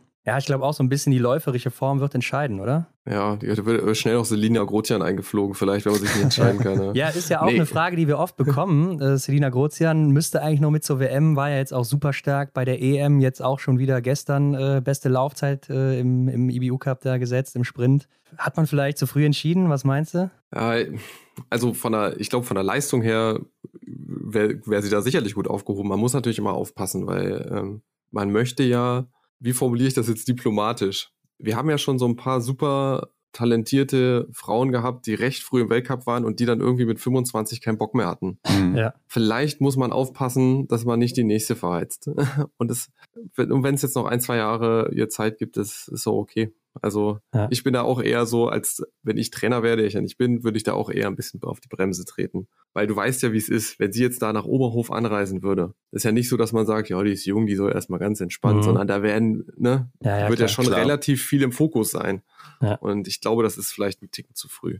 Ja, und ich könnte mir auch vorstellen, dass sie noch nicht so eine große Rolle spielen könnte jetzt direkt. Ich meine, schwierig einzuschätzen, aber es könnte halt sein, dass sie irgendwie 20., 30. oder sonst was wird. Und äh, ja, dann hätte man jetzt auch die, die Älteren halt mitlaufen lassen können. Genau. Und die haben sich ja auch verdient, äh, einen Startplatz zu bekommen. Und ja, ja. Ich, ich finde, alle drei hätten sich verdient. Ähm, mhm. Ob ich jetzt auch eher auf Janina, auf Hanna oder auf Anna setzen würde, keine Ahnung. Schwierig. Ich würde es wahrscheinlich von dem, von dem Eindruck dann bei der Vorbereitung abhängig machen. Meistens ist es eh so, irgendeiner hat dann noch mal ein bisschen Halskratzen und das äh, manchmal stellt sich dann dann doch von selber auf. Okay, gehen wir doch mal weiter zum Sprint der Männer. Ist ja dann einen Tag später. Klar, wir hatten fünf Sprints, einen Sieger. das ist Johannes Dingsbö. Bisschen ja, langweilig. Wen, wen tippst du da Ron, genau? Ja. ja. Ich habe auch mal geguckt, äh, die letzten vier Sprints in Oberhof, davon hat er auch zwei gewonnen, war einmal Zweiter, einmal Dritter. Also Podest ist anscheinend immer drin, auch immer die mhm. beste Laufzeit gehabt, auch einmal mit einem Fehler gewonnen. Und ja, ich denke, da müsste er jetzt echt schon zwei oder drei schießen, damit es diesmal nicht klappt. Ja, ich wüsste auch nicht, was da schiefgehen soll. Ja. Könnte in Ausnahmefällen mal schiefgehen, aber unter normalen Umständen. Aber wenn es jetzt richtig reinweht und der schießt da liegen drei, dann. Ja, klar. Und das einzige Problem, aber das ist ja selbst in Antolz nicht passiert, selbst wenn der zu schnell losläuft, weil er einfach es allen so dermaßen zeigen will, dann kann es sein, dass er mal explodiert, aber das tut er aktuell auch nicht, weil er so gute Form hat. Dann läuft er halt mal einen Kilometer ein bisschen langsamer und dann läuft er halt mal einen Kilometer so schnell wie die anderen und dann geht's wieder. ja. Ja. Ich glaube auch, dass er einfach älter geworden ist und jetzt auch eher weiß, wie er damit umgeht und wie er da reinstarten kann und hat mehr dieses Gefühl. Wahrscheinlich so in seiner Primetime aktuell, wie man das so schön sagt. Mhm. Wann war eigentlich deine Arndt? Keine Ahnung. Hatte ich eine? nee, ich hatte, ich hatte zwei gute Phasen, würde ich mal sagen. Ja? Also, ja, so 11, 12 war ich schon ziemlich fit. Ja. So vom Laufen her und dann nochmal so 18, 19 so. Mhm. Da war ich, glaube ich, auch nochmal ganz fit. Obwohl du ja gegen so Ende auch nochmal richtig gut dabei warst, auch oben immer wieder, ne? Ja, also ich hatte ja so in der, ja, zwischen 2017 und 2021 hatte ich eigentlich nochmal relativ viele Podestplätze auch. Ja. Ähm, da ging es ja nochmal ganz gut, aber läuferisch wirklich am fittesten war ich, war ich glaube ich, schon 2011, 2012. Also 2012, da, ja, da hatte ich wirklich, da war ich auch nicht so weit weg dann von den, von den schnellsten und das war aber so ein Jahr, das war genau auf der Kippe, da haben wir so hart trainiert, da ging es gerade so in der Saison noch mit echt Top-Rennen, aber ich habe, das hat sich schon nicht gut angefühlt, ich, schwer zu erklären, also mit so einer Grunderschöpfung immer schon, aber es hat noch gereicht und im nächsten Jahr haben wir noch eine Schippe draufgelegt, dann ging es nicht mehr. Mhm. Ja. Also haben wir es ein bisschen übertrieben. Aber 2012, das war noch, war, glaube ich, läuferisch eigentlich mein bestes Jahr. Okay, ja, wir haben auf jeden Fall fünf Startplätze für Schweden, fünf für Norwegen und sechs für Frankreich, weil die eben äh, die Verfolgungs-Olympiasieger und Weltmeister mit Jacqueline Canton-Fiormaillet stellen. Also die werden ja auch hier in den Sprint mit eingerechnet, weil macht ja keinen Sinn, wenn die dann erst in der Verfolgung einen noch dazu addieren könnten.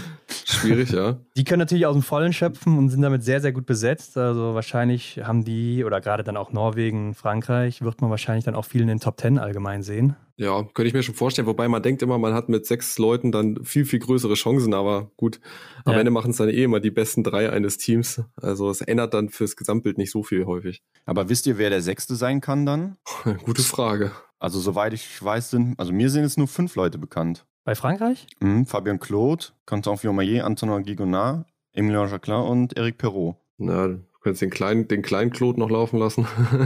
Stimmt, Emilien Claude, ja. Und ja, Oscar Lombardo war auch dabei, war auch, glaube ich, im Gespräch. Mhm. Aber was natürlich interessanter aus deutscher Sicht ist, wen stellt man da auf? Also Benedikt Doll, Roman Rees und Johannes Kühn ist ja klar. Mhm. Aber dann ist die Frage, David Sobel, Justus Strelo oder Philipp Navrat vielleicht sogar? Ja, also von der aktuellen Form müsstest du eigentlich Philipp Navrat nehmen. Ja. Mhm. Aber die anderen beiden haben sich halt verdient. Das meinte Michael Röcher auch immer, dass er sagt, es wäre unfair. Aber kann man das machen im Leistungssport oder sagt man dann einfach, nee, jetzt aktuell bist du hier der Schnellste, der Beste, der vielleicht auch eher die Chance auf die Medaillen hat, also läufst du auch? Ja, das würde natürlich dazu führen, wenn man das weiterdenkt, dass im nächsten Jahr jeder der, ähm, sich vielleicht auf einen Höhepunkt vorbereitet und sagt, na, wenn ich dann fit bin, dann laufe ich auch ohne Vorleistung Mhm. im Weltcup oder so. Also du musst das schon irgendwo berücksichtigen. Aber da wird es auch wieder ja schwierige Entscheidung. Also Justus macht halt super Rennen, aber für Justus ist es natürlich auch nicht möglich, da ganz vorne reinzulaufen im Sprint. Ah, schwierig. Also eigentlich ist, ist Philipp derjenige, der, der diesen Lucky Punch halt setzen kann, aber Ja. keine Ahnung, wie sie es, wie sie es machen. Mhm. Aber in der Verfolgung, da ist, ist ja schon wieder eher Justus-Terrain. Ja, stimmt. Also mit einem guten Stehen schießen hinten raus und so. Also normalerweise müsstest du fast Justus nehmen.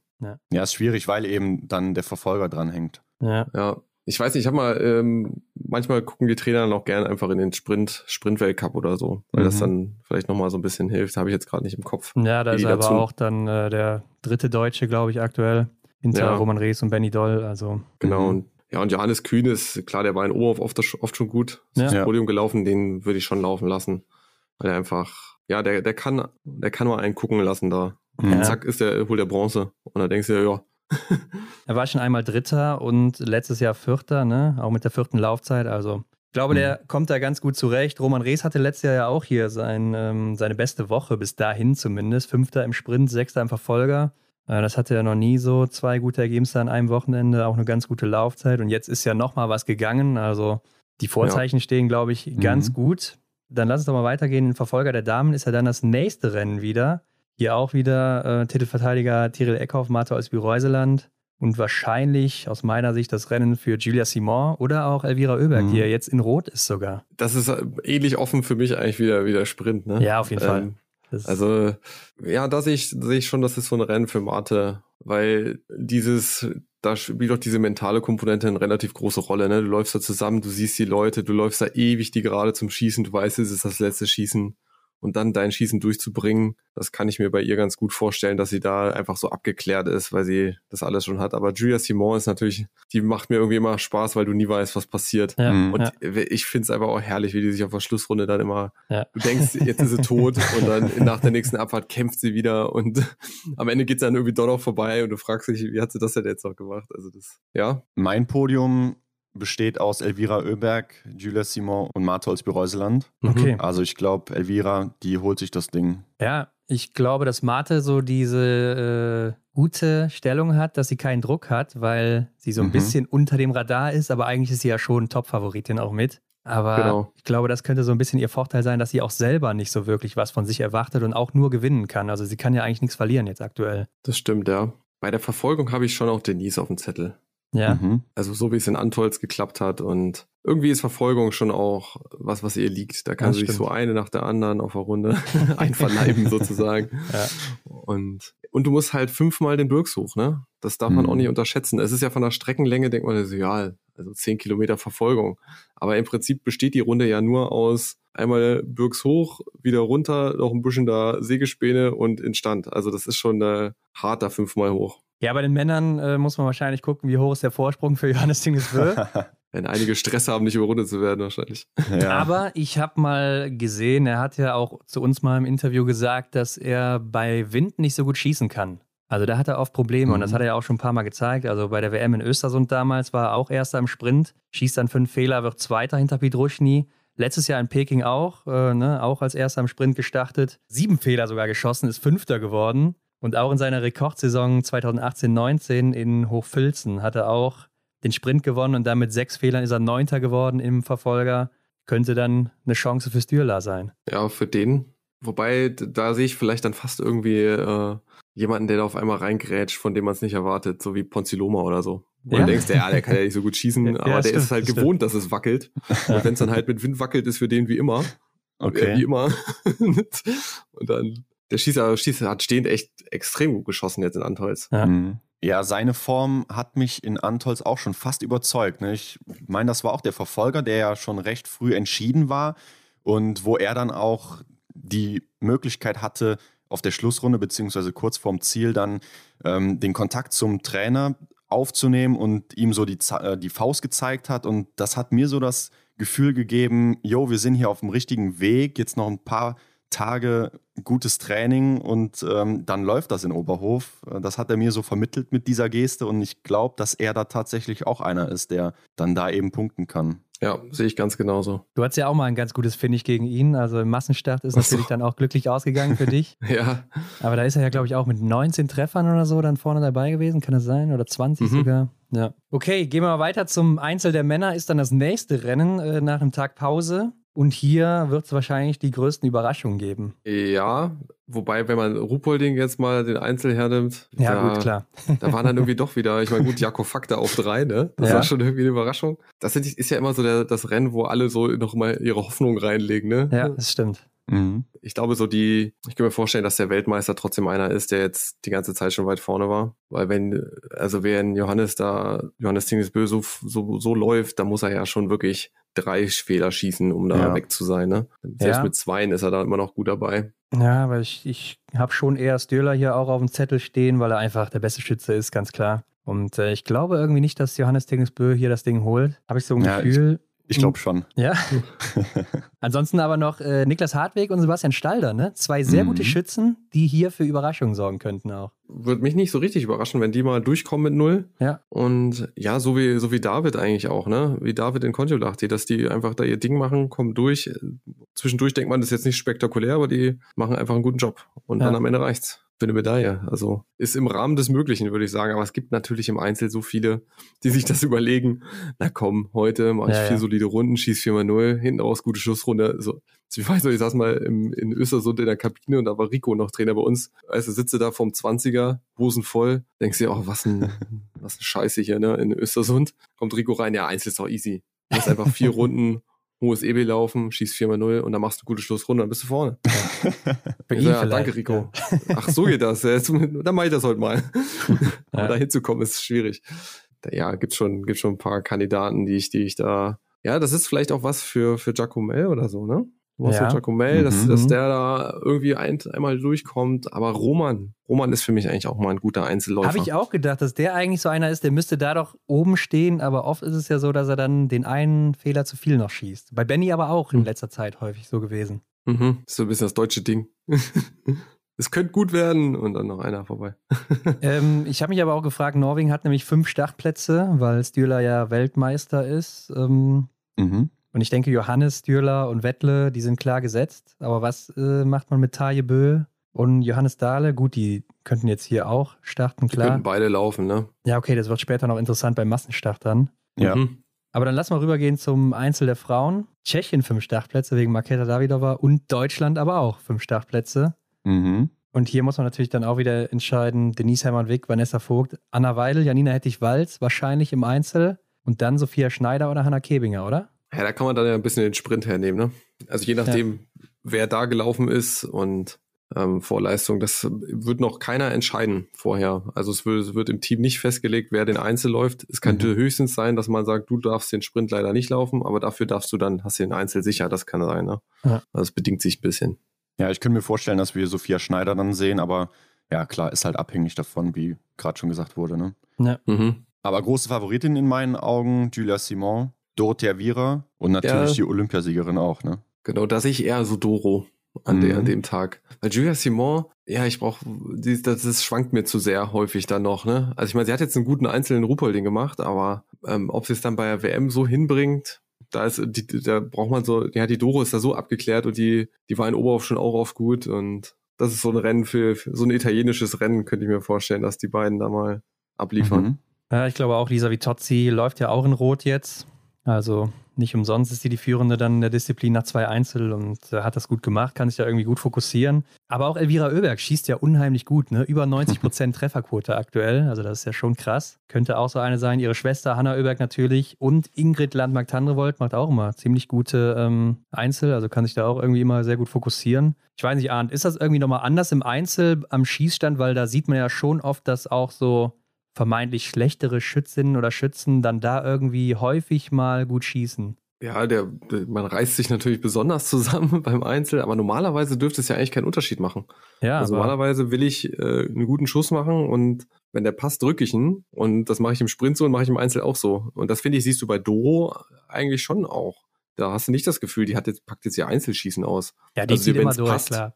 Genau, die zieht durch. Und wenn es im Einzel ja. passt, das Zielbild passt, dann drückt die halt. Mhm. Und wartet nicht noch drei Sekunden und passt jetzt wirklich, sondern die drückt dann gleich. Ja. Ähm, und manchmal ist es so, wenn man dann wirklich versucht, die, die Schüsse da nach vorne zu tragen, dann ist es erst, ist es gar nicht so gut. Also ich glaube, man muss da schon irgendwie so diese Mischung finden und ein bisschen ja, man darf nicht die ganze Zeit drüber nachdenken, oh Gott, ein Fehlschuss, eine Minute. Oh Gott, ich, ich muss jetzt jeden ganz genau rausziehen und so. Das funktioniert dann auch nicht. Ja. Aber es ist ein spezielles Rennen, weil man macht, ja, man ist, man ist sehr allein beim Einzel, ne? Also ja. man läuft da so seine Runden, man sieht zwar immer so seine Leute, keine Strafrunden, läuft sich so ein bisschen zusammen, hat dann auch so seine Laufpartnerschaften unterwegs, aber man muss halt seinen Plan haben und den irgendwie verfolgen. Und es gibt Tage, wo man da ganz gut reinfindet und dann fühlt sich ein Einzel auch gar nicht so schlimm an.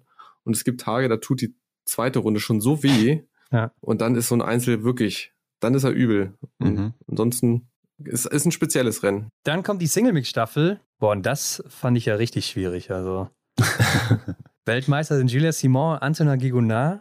Äh, bei Olympia gibt es das Rennen ja noch gar nicht. Mhm. Und ja, ich glaube, hier kann man gar nicht wirklich sagen, wer wird hier gewinnen, weil es auch so schießlastig einfach ist. Genau, das sind, ähm, ich weiß nicht, das ist vielleicht ein Rennen, wo auch mal, weiß nicht, ob da mal Lynn Persson läuft bei den Schweden zum Beispiel.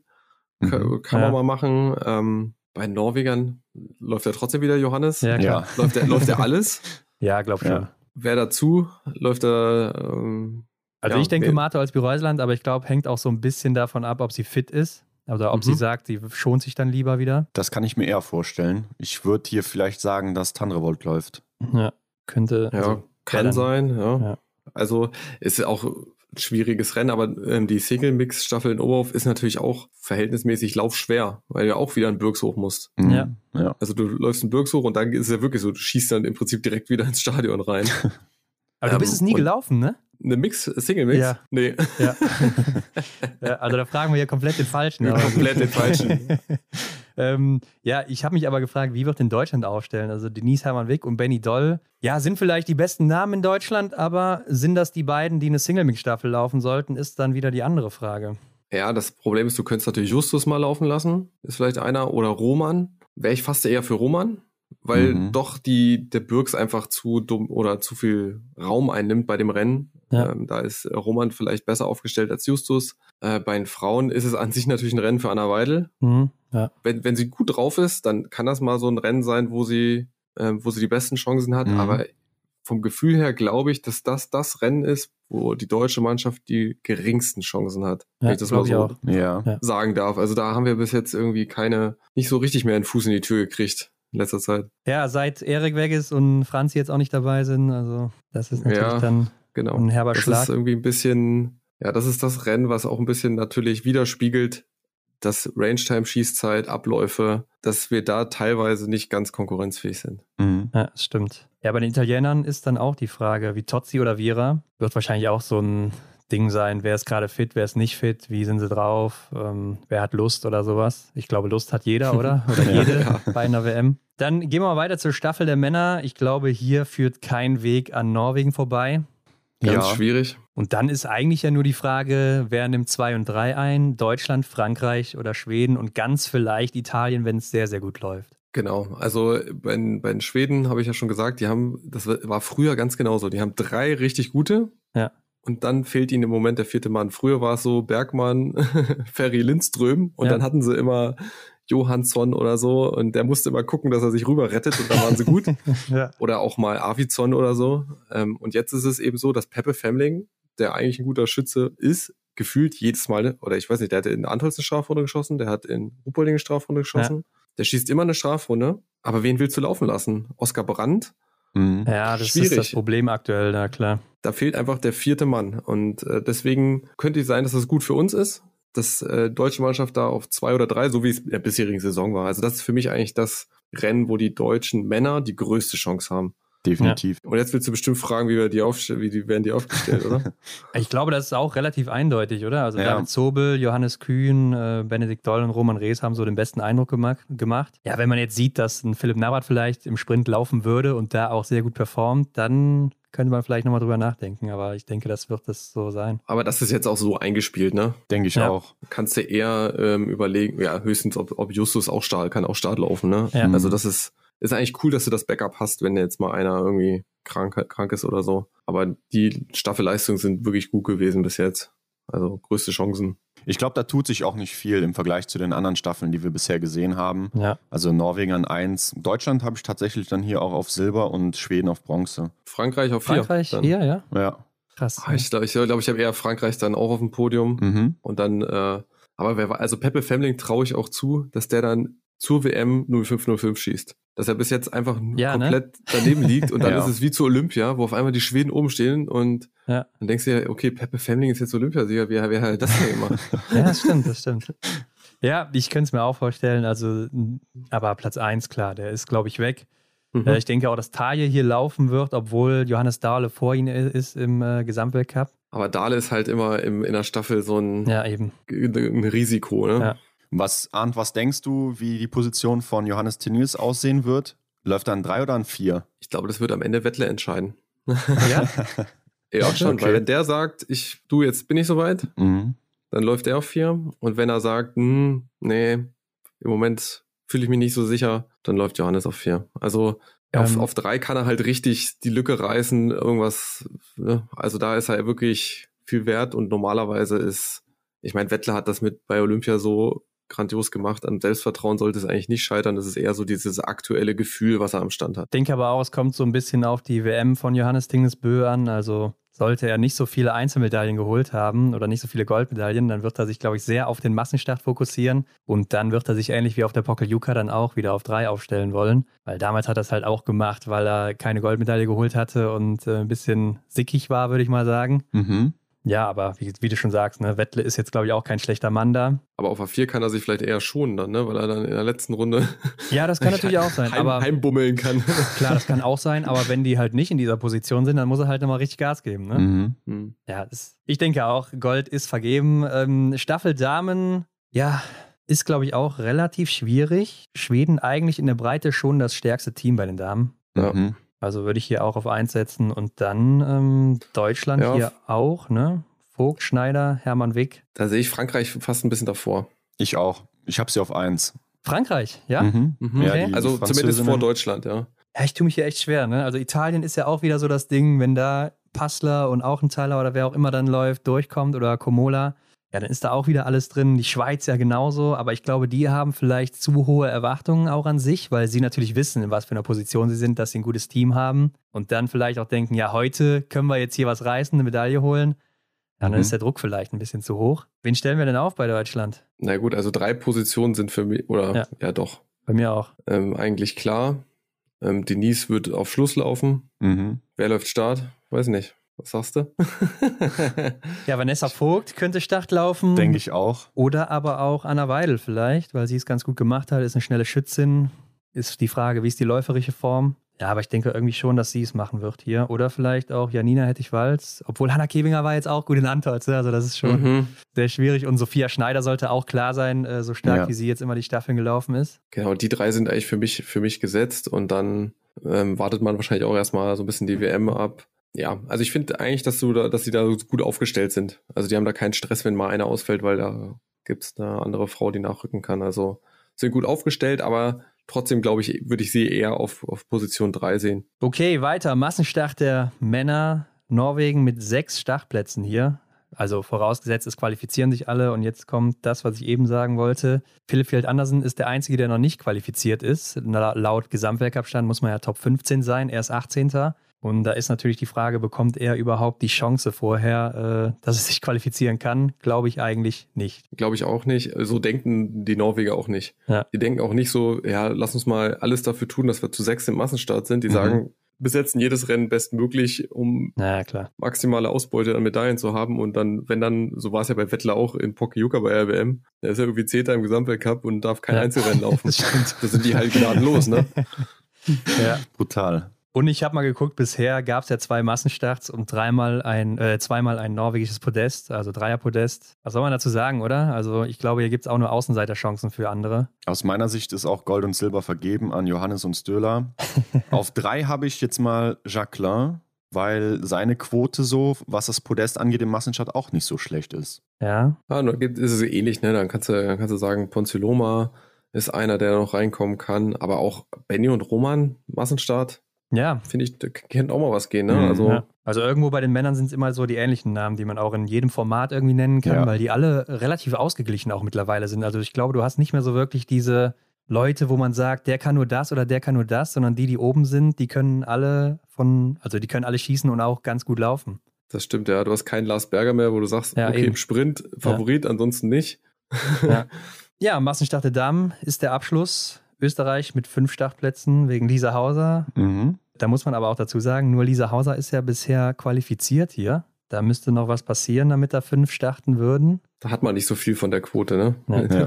Und auch hier einmal Lisa Hauser gewonnen, einmal Gia Simon. Die war auch einmal Zweite. Also ich glaube, ist auch das Rennen für sie, oder? Ja, schon. Ja, also das ich auch ist so für mich eher das Rennen im Vergleich zum Einzel, wo, wo sie so dieses Frau gegen Frau und dann geht sie auf drei raus und überholt noch zwei und gewinnt oder so. Ja. Das wäre so. Mhm. Und Anna Chevalier-Boucher war zweimal Dritte. Also kommt im Massenstart ganz gut zurecht. Ich habe aber auch noch Vanessa Vogt aufgeschrieben. Da ist nur so ein bisschen das Fragezeichen hinter der Laufform. Aber ist im Massenstart auch immer ganz gut Mhm. dabei. Ja, ich kann mir vorstellen, dass die Laufform jetzt ganz gut passt. Vielleicht hat sie vor, vor den Januar-Weltcups ein bisschen, hat sie ein bisschen zu viel äh, trainiert, hat sie gesagt. Und wenn sie, wenn sie es jetzt ein bisschen besser dosiert hat, daraus gelernt hat und dieses vor so einer WM und wenn so viel los ist, muss sie auch ein bisschen erholt reingehen in so eine WM. Ja. Also wenn du da sozusagen ähm, on the edge reingehst, dann ist es nach der Hälfte der WM vorbei und da musst du schon so ein bisschen mit vollem Tank da reingehen.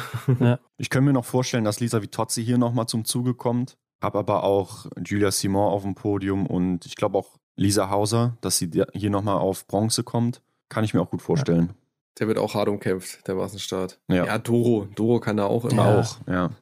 Das, also Frauen ist ist, einfach, aber Frauen ist ja aktuell auch so mit das Spannendste im Biathlon, oder? ja, weil Elvira nicht ganz so dominant läuft Mhm. ähm, und viele gut schießen, ist einfach total zusammengeschoben, Ja. das Feld. Ja. Ist natürlich cool für uns so als äh, Zuschauer oder auch du dann als TV-Kommentator, kann man ja mittlerweile schon sagen.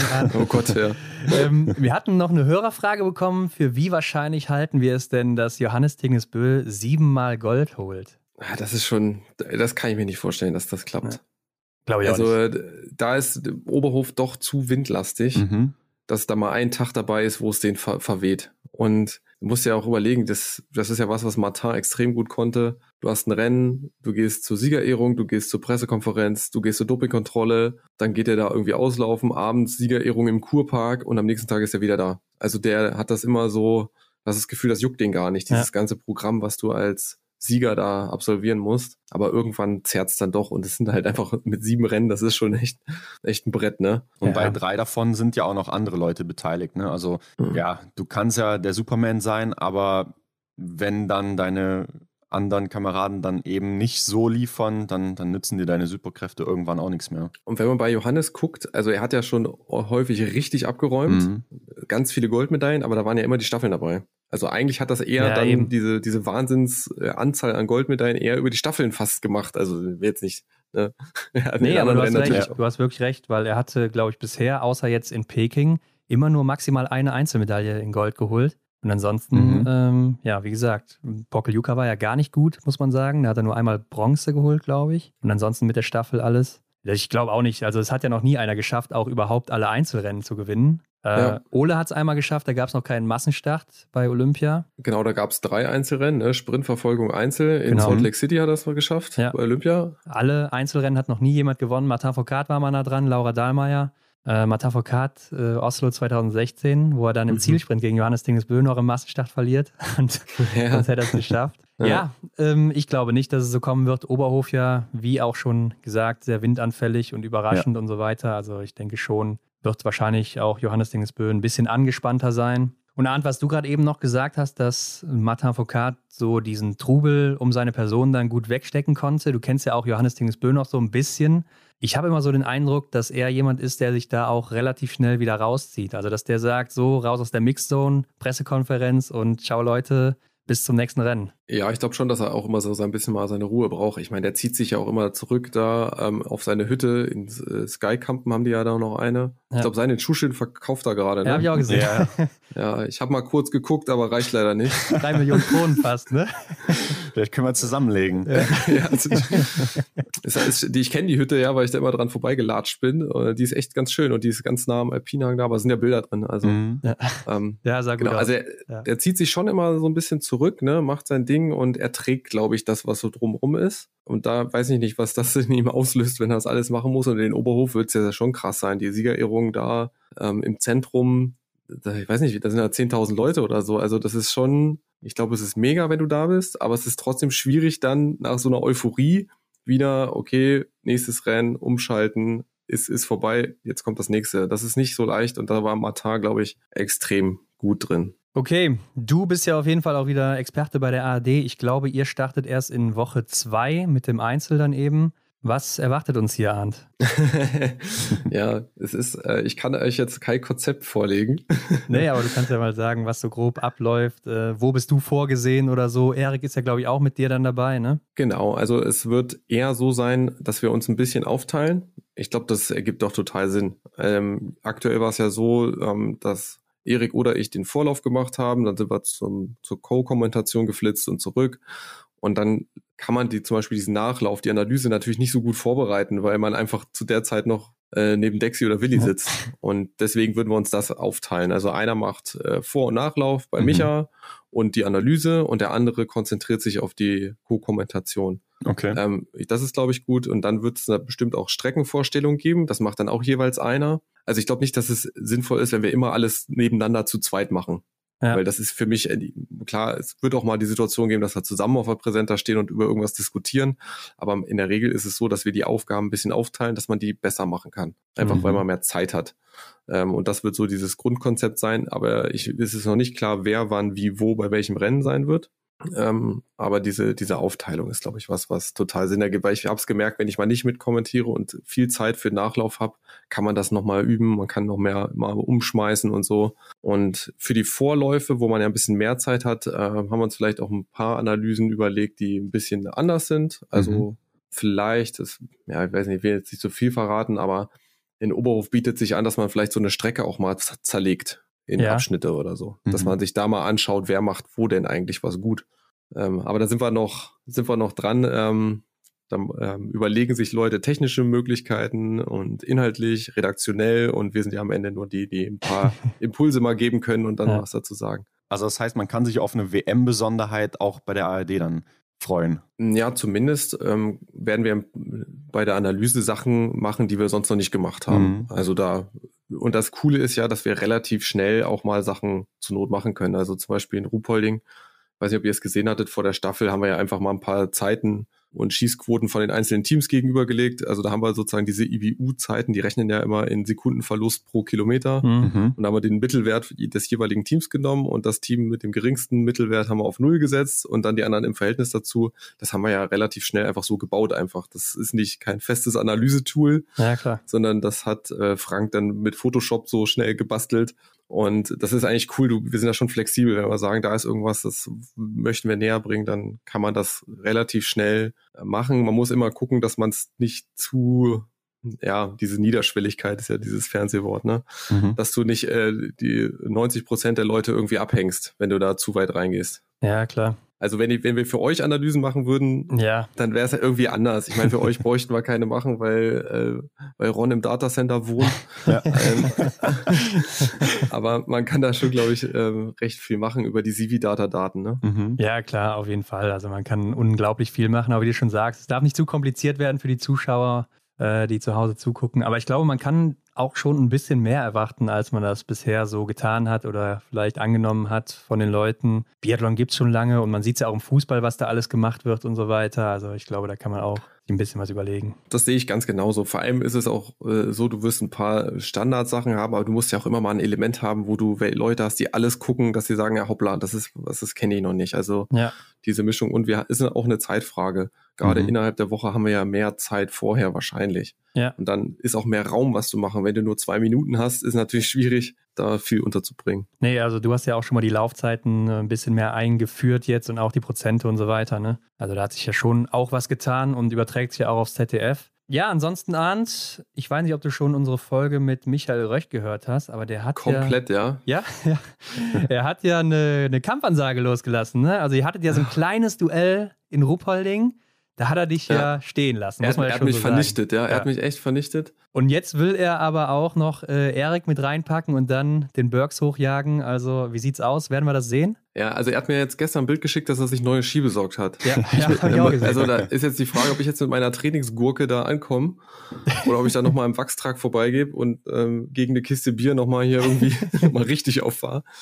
Also das in Ruhpolding, ne? also mich hat erstmal genervt, wie schlecht ich es gemacht habe, aber am meisten nervt mich natürlich, dass sich Apps jetzt ungefähr ein Jahr lang darin laben wird, mhm. dass er das gut war. Es war auch, ich war morgens mit Simon eine Runde joggen, ne? Stunde ja. joggen mit Simon, ein bisschen gequatscht, dann bin ich ins Stadion, bin so, na, dreiviertel Stunde unterwegs gewesen, da kam Apps. War wahrscheinlich fünf Minuten auf Ski, der war irgendwie mega frisch. aber normalerweise, wenn wir beide gleich fit sind, hängt er mich trotzdem auf den ersten 30 Metern ab. Mhm. Weil der einfach, ähm, ich glaube, von der Muskel, von, von der Muskelstruktur mehr schnelle Muskelfasern hat als ich. Ja. Das war wahrscheinlich langfristig im Biathlon eher mein Vorteil, dass ich nicht so viele schnelle hatte, aber im Sport ist er besser. Auch technisch hat er das besser gemacht. Mhm. Aber die, die, Diskrepanz hat mich schon geschockt. Also es ist schon okay, dass er gewonnen hat, aber das, da war ich schon echt schwach. Deswegen müsste es eigentlich ähm, eine Revanche geben. Und ich setze da ganz auf Erik. Ja. Wie du so schön gesagt hast, dann packt er da seine Waden aus und zerflext dann Apps und dann ist er mal wieder ein bisschen geerdet, ne? Ja. Aber es wäre ja mal richtig cool, den ganzen Bergstieg hoch, oder? Von unten bis oben. Ja, aber da, da brichst du ja hin. Also zwei Minuten da Vollgas hoch. Aber da, da, da wird Apps dann leiden, ne? Mhm, also, Glaube ich auch. Ja, aber es muss ja hart sein oder es muss eine Challenge sein, also für euch alle. Ja, ja, und eigentlich genau. wäre das doch auch richtig geil äh, fürs ARD dann. Also das wäre doch mal was, das, äh, da würde wahrscheinlich Von unten jeder bis oben. Ja. Ja, Gottes Willen. Ja, ich denke mal drüber nach, ob ich mir das antun will. Okay, ja, damit sind wir aber auch wieder am Ende, Arndt. Wir danken dir für deine Zeit mal wieder.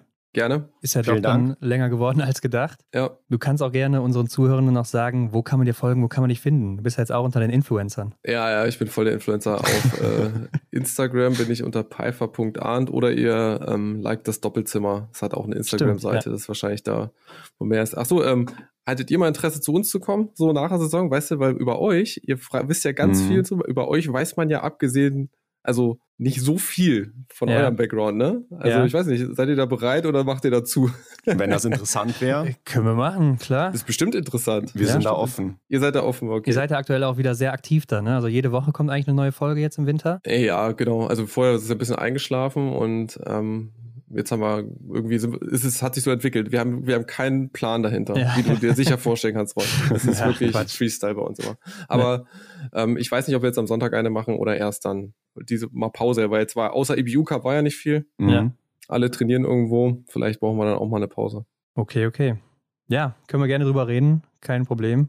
Okay, wir schicken genau. da mal eine Einladung an. Ja, alles klar. und ein Briefing und so. Ja. da bin ich gespannt. Alles klar. Vielen Dank, Arndt. Bis dann. Okay, Mach's bis gut. dann.